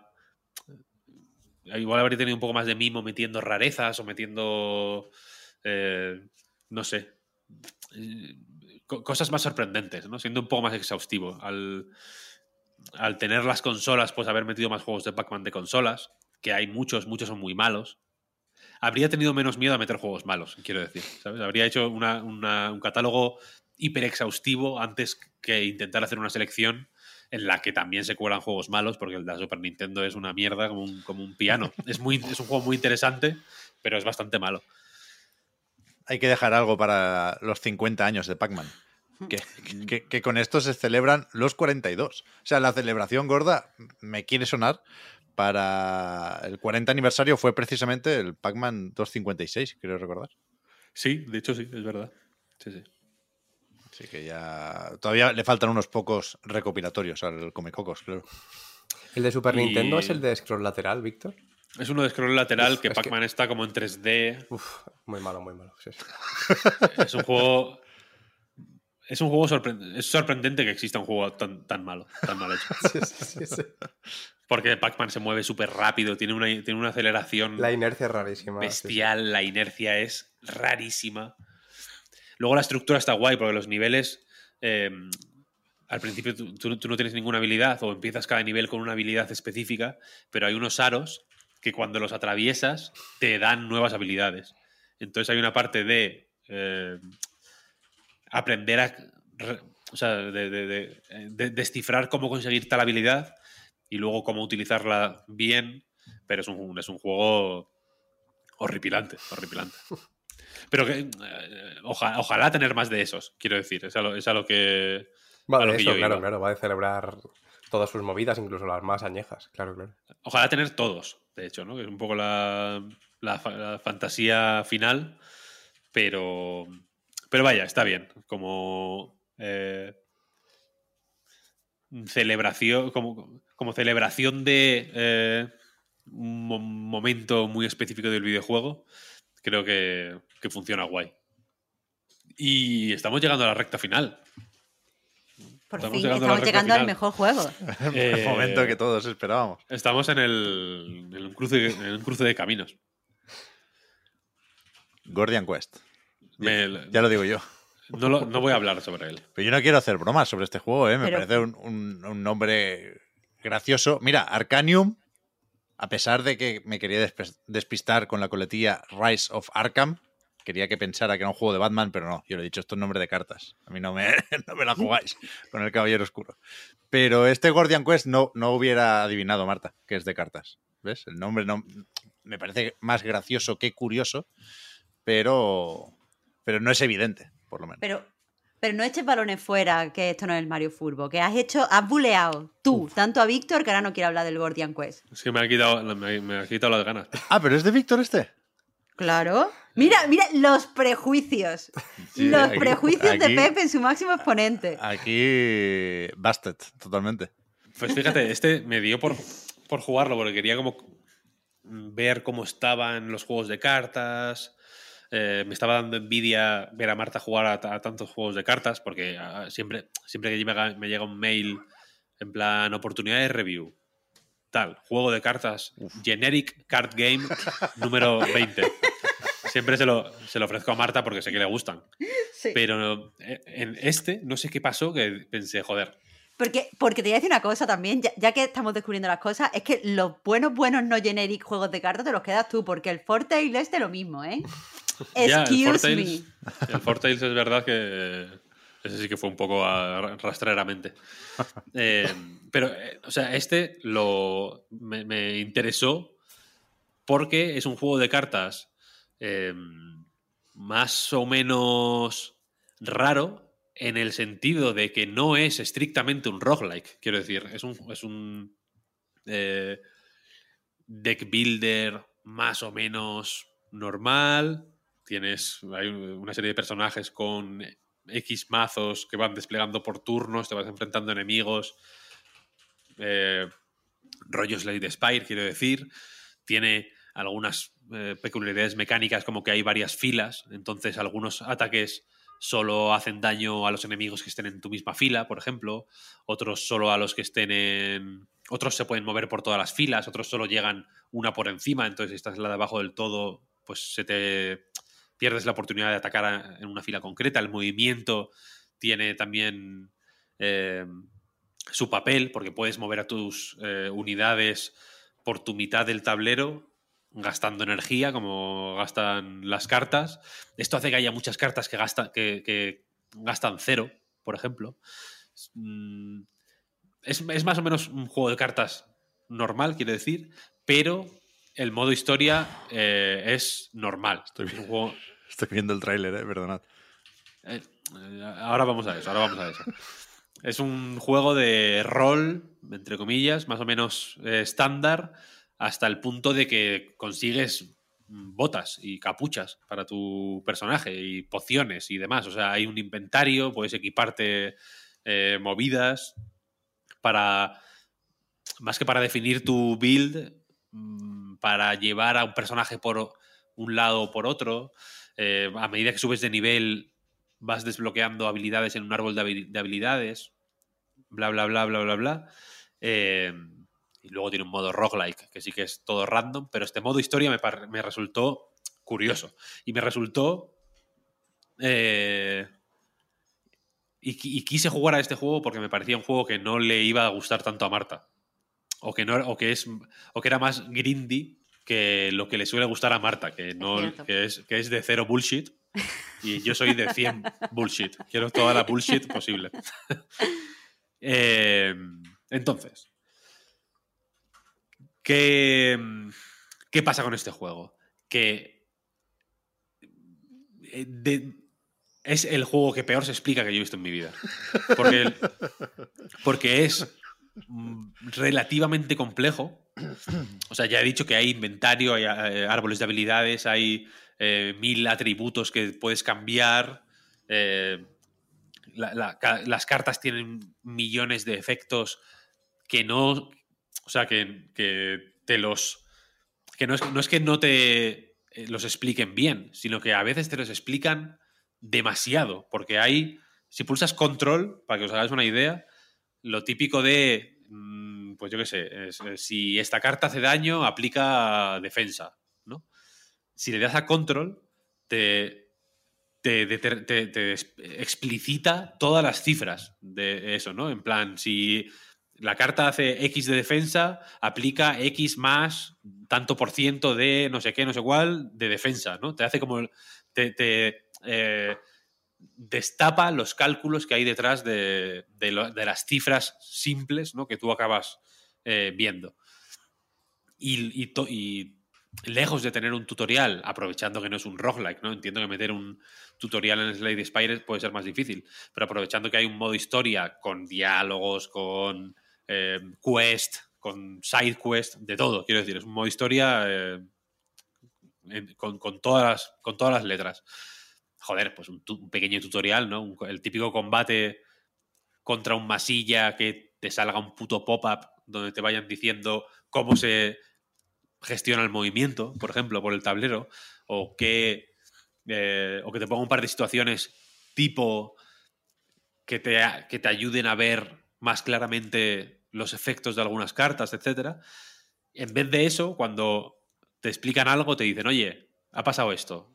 Te puedes meter en la página de tutoriales para verlo. Y, y si haces clic, básicamente te aparece un texto demoledor de grande que no quieres leer en medio de un combate, ¿no? Porque de pronto en medio de un combate te aparece una mecánica nueva y te sale una pequeña, una pequeña notificación que es como ya disponible, o sea, el, el tutorial de, de esto está aquí.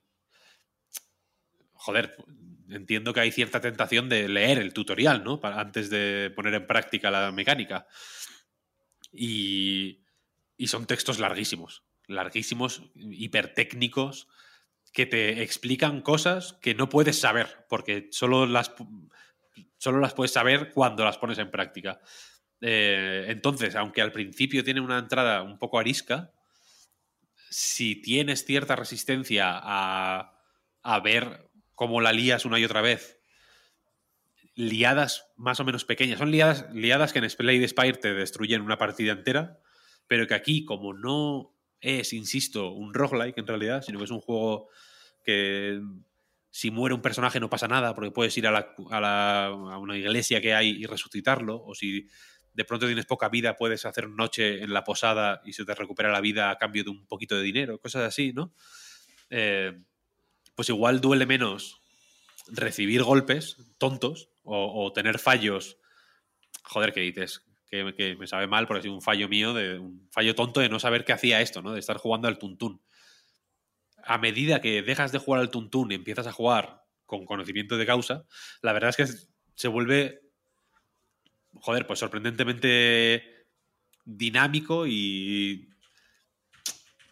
Y, y, y le empiezas a ver el, el, el, sentido, el interés a ciertas cosas que hace, como por ejemplo que haya tantos enemigos que te hacen muchísimo daño.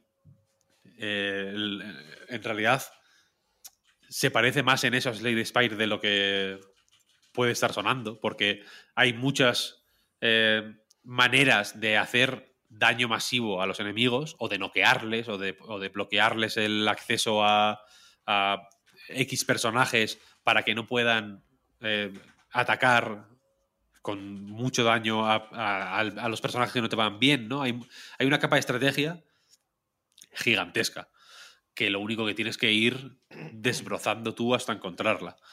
Eh, entonces le iría fenomenal una, una un tutorial, quiero decir. Es que no, no, le hace falta muchísimo más. Muchas, muchas, muchas de las reseñas negativas que he ido viendo, de los comentarios eh, un poco más eh, negativos que he ido viendo por las discusiones de Steam y demás, tienen que ver con cosas que se solucionan con un tutorial, simplemente. Algo tan sencillo como un tutorial o una primera misión eh, muy guiada y que te tutorialice de forma dinámica la, la, la, la, las acciones más básicas, ¿no?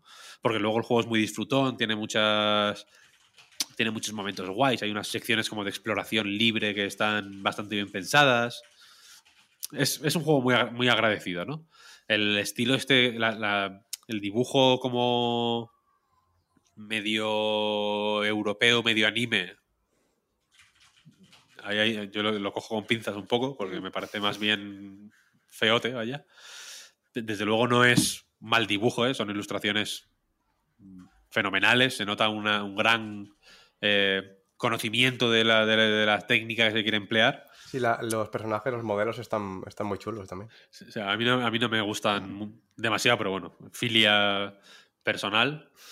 Pero es un juego que creo que, que, mola. Le hace falta un tutorial y otro título, sim- simplemente para triunfar. Yo quiero decir aquí dos cosas. Primero, que, que ahora caigo. Eh, pensaba que era el juego de Marta porque cuando he empezado a, a- a lanzar bromitas, eh, ha defendido al juego Marta, que me parece bien, ¿eh? Pero por ver, eso he hecho yo la tú asociación. Has criticado las cartas como género. Ya, ya, es verdad, es verdad. Y esa es mi mierda, entre, Pep. Vale, vale. entre card, card freaks Sí, sí. no, ahí nos defendemos El incondicionalmente. meme, el meme de Apu, el meme de Apu saltando para, para parar la bala, pero que la otra cosa es que yo fuera coña, no, me- en general no me gustan las cartas, ¿qué quieres que te diga? Me, echan para atrás, tienen que convencerme, pero se me puede convencer. He jugado a Slade Spire, evidentemente, no tanto como vosotros, pero sí bastante. Un Steam World Quest, para adentro, me lo fumo tranquilísimo.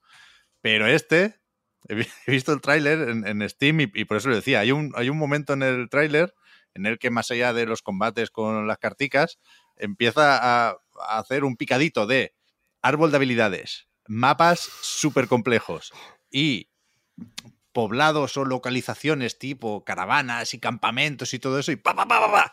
Y me ha dejado con los pajaritos de Street Fighter. O sea, esta barrera no la puedo saltar de ninguna forma. Y el árbol de habilidades es bastante bestia, ¿eh? No la puedo saltar. Eh, son una serie. Claro, todo eso eh, eh, in-game impresiona menos, porque lo meten de forma más o menos gradual, es más. eh, es menos impactante. Yo cuando lo vi en el tráiler, me pasó lo contrario que a ti. O sea, pensé, what the fuck. Es como ver la- el, el panel de mandos de un avión. ¿sabes? Sí, sí, sí, quiero, sí, sí. quiero saber qué hacen todos estos botones.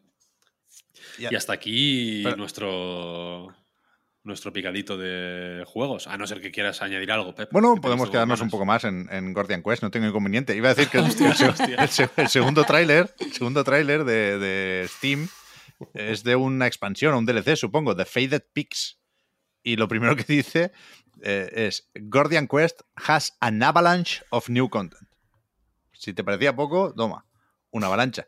Y, y lo, y lo último, te iba a preguntar, Víctor, ¿por qué lo has jugado ahora? Si pone aquí que salió en marzo de 2020. Eh, la, la versión 1.0 está a punto de salir. Ah, creo. vale, vale, vale. vale. Entonces tuve la oportunidad de. Estoy mirando el. Si está en Early Access. Ah, mira, mañana, mañana, el 23 de junio. Toma ya. Mañana, o sea, estamos grabando en 22, pues mañana mismo sale de acceso anticipado. World Premiere. Y. Y yo he estado jugando a la versión final, de hecho. Uno, eh, uno de mis miedos. la- la- yo la primera vez que jugué fue, eh, fue en Early Access, a la versión de Early Access. Y claro, pues ahí que no haya tutoriales y tal, dices, bueno, no pasa nada, ¿no? Eh, no, no se puede tener todo en, la- en acceso anticipado. Y una de las cosas era que en la versión 1.0 una- lo vendían así, de hecho, ¿no? Como que est- eh, estaba mejor eh, tutorializado todo. No- no- con- puedo confirmar que no es el caso. vaya. Pero también puedo confirmar que, que no pasa nada, ¿no? Que, que juegues y aprendas jugando. Bien, bien. Te lo recomiendo, Pep, te, te lo recomiendo.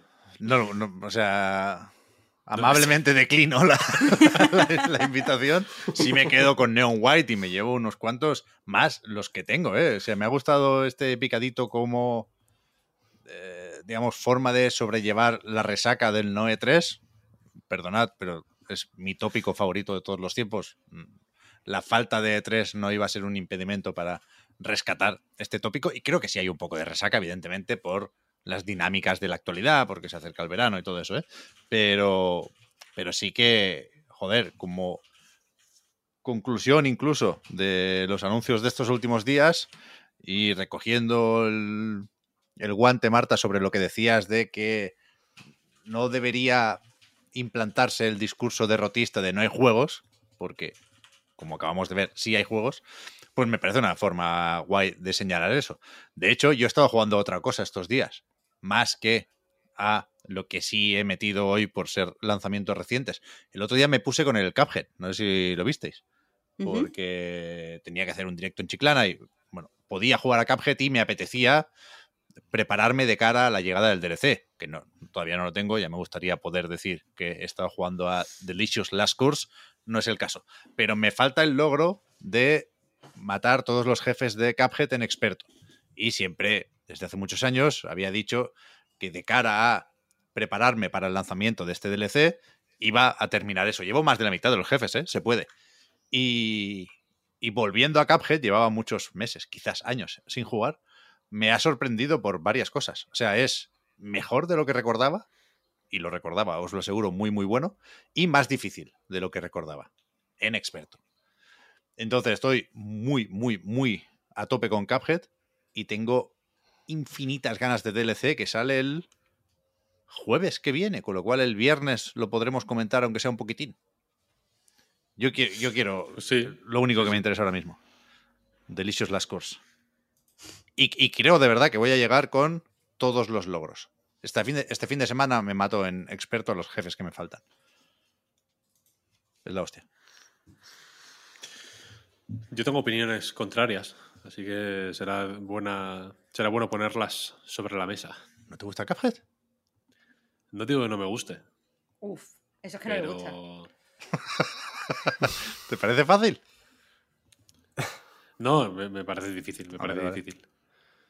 Pero como no te Pero tengo tengo eh, tengo opiniones que, es- que se escapan de, de una complejidad y profundidad y una capacidad de abrir mentes e iluminar eh, como un faro el pensamiento futuro de nuestros oyentes que no puedo decirlas ahora en 30 segundos. Vale, vale, vale. Pero apúntatelas para, para eso, para el video podcast del 1 de julio. Si es que te cabe en la agenda, porque supongo que tendrás marcado ese día como el día en el que se estrena en cines los Minions 2, claro. Sí, Vale, vale. A ver si, si hacemos también un, un podcast de eso. Pero, ah, eso, eso iba a decir también. Ya sabía yo que me interesaba eh, que nos volvamos a juntar, mm, pues eso, la semana que viene, para hablar de dos cosas. De eh, el DLC de Cuphead y de Air Twister, que sale pasado mañana. ¿Tú no le tienes unas ganas acojonantes? Yo ahora mismo no quiero alimentar más de lo necesario el mito este de que solo juego a juegos malos. Pero primero, estoy redescubriendo el placer de jugar a juegos malos. Y es un placer como, pocos existen. Y, y segundo, cada vez estoy más, fuera coñas, cómodo con el mensaje de mejor un juego malo distinto que uno bueno que ya me lo sé, porque se parece demasiado a otro. Entonces, ahora mismo estoy con muchas ganas, sin ironías, con un poco de ironía, pero poca ironía. Muchas ganas de Sonic Frontier y muchas ganas de Air Twister. De hecho, de Air Twister tengo como objetivo estar muy arriba, si lo subiera, en los leaderboards. Uh, ahí nos vamos a ver, ¿eh? See you there. Me lo voy a tomar muy en serio, Air Twister. No es jaja, Fíjate, mira el Yu. Suzuki. No, no, no, no. Me vais a escuchar, ¿eh? Voy a terminar, voy a terminar, voy a terminar, eh, y aquí ya nos despedimos, con una hot take que, que deberemos eh, ampliar en el siguiente episodio. Ya habiendo jugado Air Twister, si te parece. Pero no se puede ser ceguero si no te gustan los juegos malos, porque eh, los juegos de Sega son un poco la, la, la- sublimación del juego no, no malo, no malo, porque me van a decir, no, tal, Chris Taxi, no sé qué. Del juego incorrecto, del juego erróneo, ¿no? Del juego, del juego en el que algo no está como te esperabas que, que estuviera. Una pizza, ¿no? Que dices, hostia, qué rico. Y de pronto tiene piña. Es que- Oh, ¿Qué está pasando Eso- aquí? no- tú no dices, tú dices, tú dices, hostia, mm, Pues no me lo esperaba, pero me- esta música la bailo, la bailo, ¿no? O sea, es un poco by, by freaks for freaks. Es que de nuevo no da tiempo, es algo muy complejo. Hay que hablar de esto en otro momento. Pasa, pasa como con tu opinión sobre Cuphead. Pero e- es peligroso, y ahora sí me pongo serio aquí, ¿eh? porque se han cometido muchas injusticias por ahí. Es peligroso el discurso de Sonic nunca estuvo bien, o no hay Sonic bueno, o Sega nunca hizo buenos juegos, porque si lo comparas con Nintendo, ¿dónde vas a parar? Yo creo que es, indiscutible que hay obras maestras segueras, pero también es verdad que, en mi opinión, antes que la mayoría, Sega puso en valor la experimentación y el riesgo y le perdió el miedo a equivocarse y de ahí salieron cosas maravillosas y auténticos esperpentos. Y creo que con Sega es muy fácil ver que los videojuegos al final son los amigos que hacemos por el camino. O sea, la- la- la- ¿sabes? O sea, la- lo que une el haber jugado a un juego malo. eh, eh, Eso o no lo separa, eso no lo separa claro, más, esas- esas- más que la muerte. las, las, las comunidades que, que se fraguan eh, desde la derrota, eso es, es bestial. A mí, me, ahora en serio, eh, me flipa eh, esa narrativa. Pues la- la- la- yo tengo una- un speech medio montado ya eh, sobre todo esto, así que la- el siguiente programa lo, le hacemos un... eh, aprovechamos ¿no? que estamos con el Twister para hacerle un homenaje, nos quitamos el sombrero anti-Yu Suzuki. A ver si se puede meter Y- un rato, ¿no? El Yu. Ojalá, es que, que le han hackeado el Facebook, entonces no puedo... ¿Verdad? A ver si se nos cuela un hacker. Pero le pasamos el Discord. Que le pillará por la tarde a él ya. No, pues sí, pues sí. Y nada, eh, hay una forma de hacer amigos que me parece fantástica, que es suscribirse en patreon.com barra a night reload, Fíjate, es verdad eso. ¿eh? Donde es el- lo llaman el, el mythic de los, de los videojuegos. ¿Cómo lo dices tú, Víctor? Citation, Mythic. o quotation needed, ¿no? Aquí. Es que no sé si es quotation o, o cita- citation. needed. no sé. Pero no sé Citation. Citation es. Tiene una página de Wikipedia. Esa. Hostia, qué buena. Ya, ya está. Vale, vale, pues sí, pues sí, pues sí, efectivamente. O sea, el podcast Reload, igual que a nightgames.com, es posible gracias a vuestras generosas aportaciones.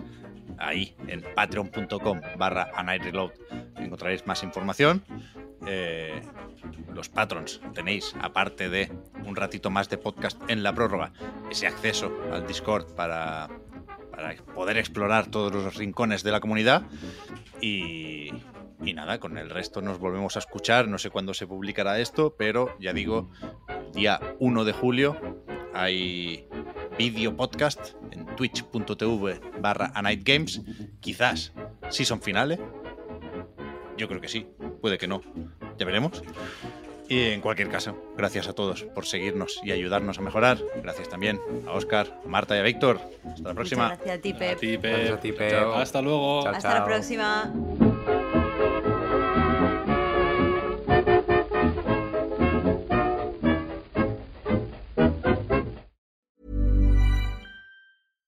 Hi, I'm Daniel, founder of Pretty Litter. Cats and cat owners deserve better than any old fashioned litter. That's why I teamed up with scientists and veterinarians to create Pretty Litter. Its innovative crystal formula has superior odor control and weighs up to 80% less than clay litter. Pretty Litter even monitors health by changing colors to help detect early signs of potential illness. It's the world's smartest kitty litter. Go to prettylitter.com and use code ACAST for 20% off your first order and a free cat toy. Terms and conditions apply. See site for details.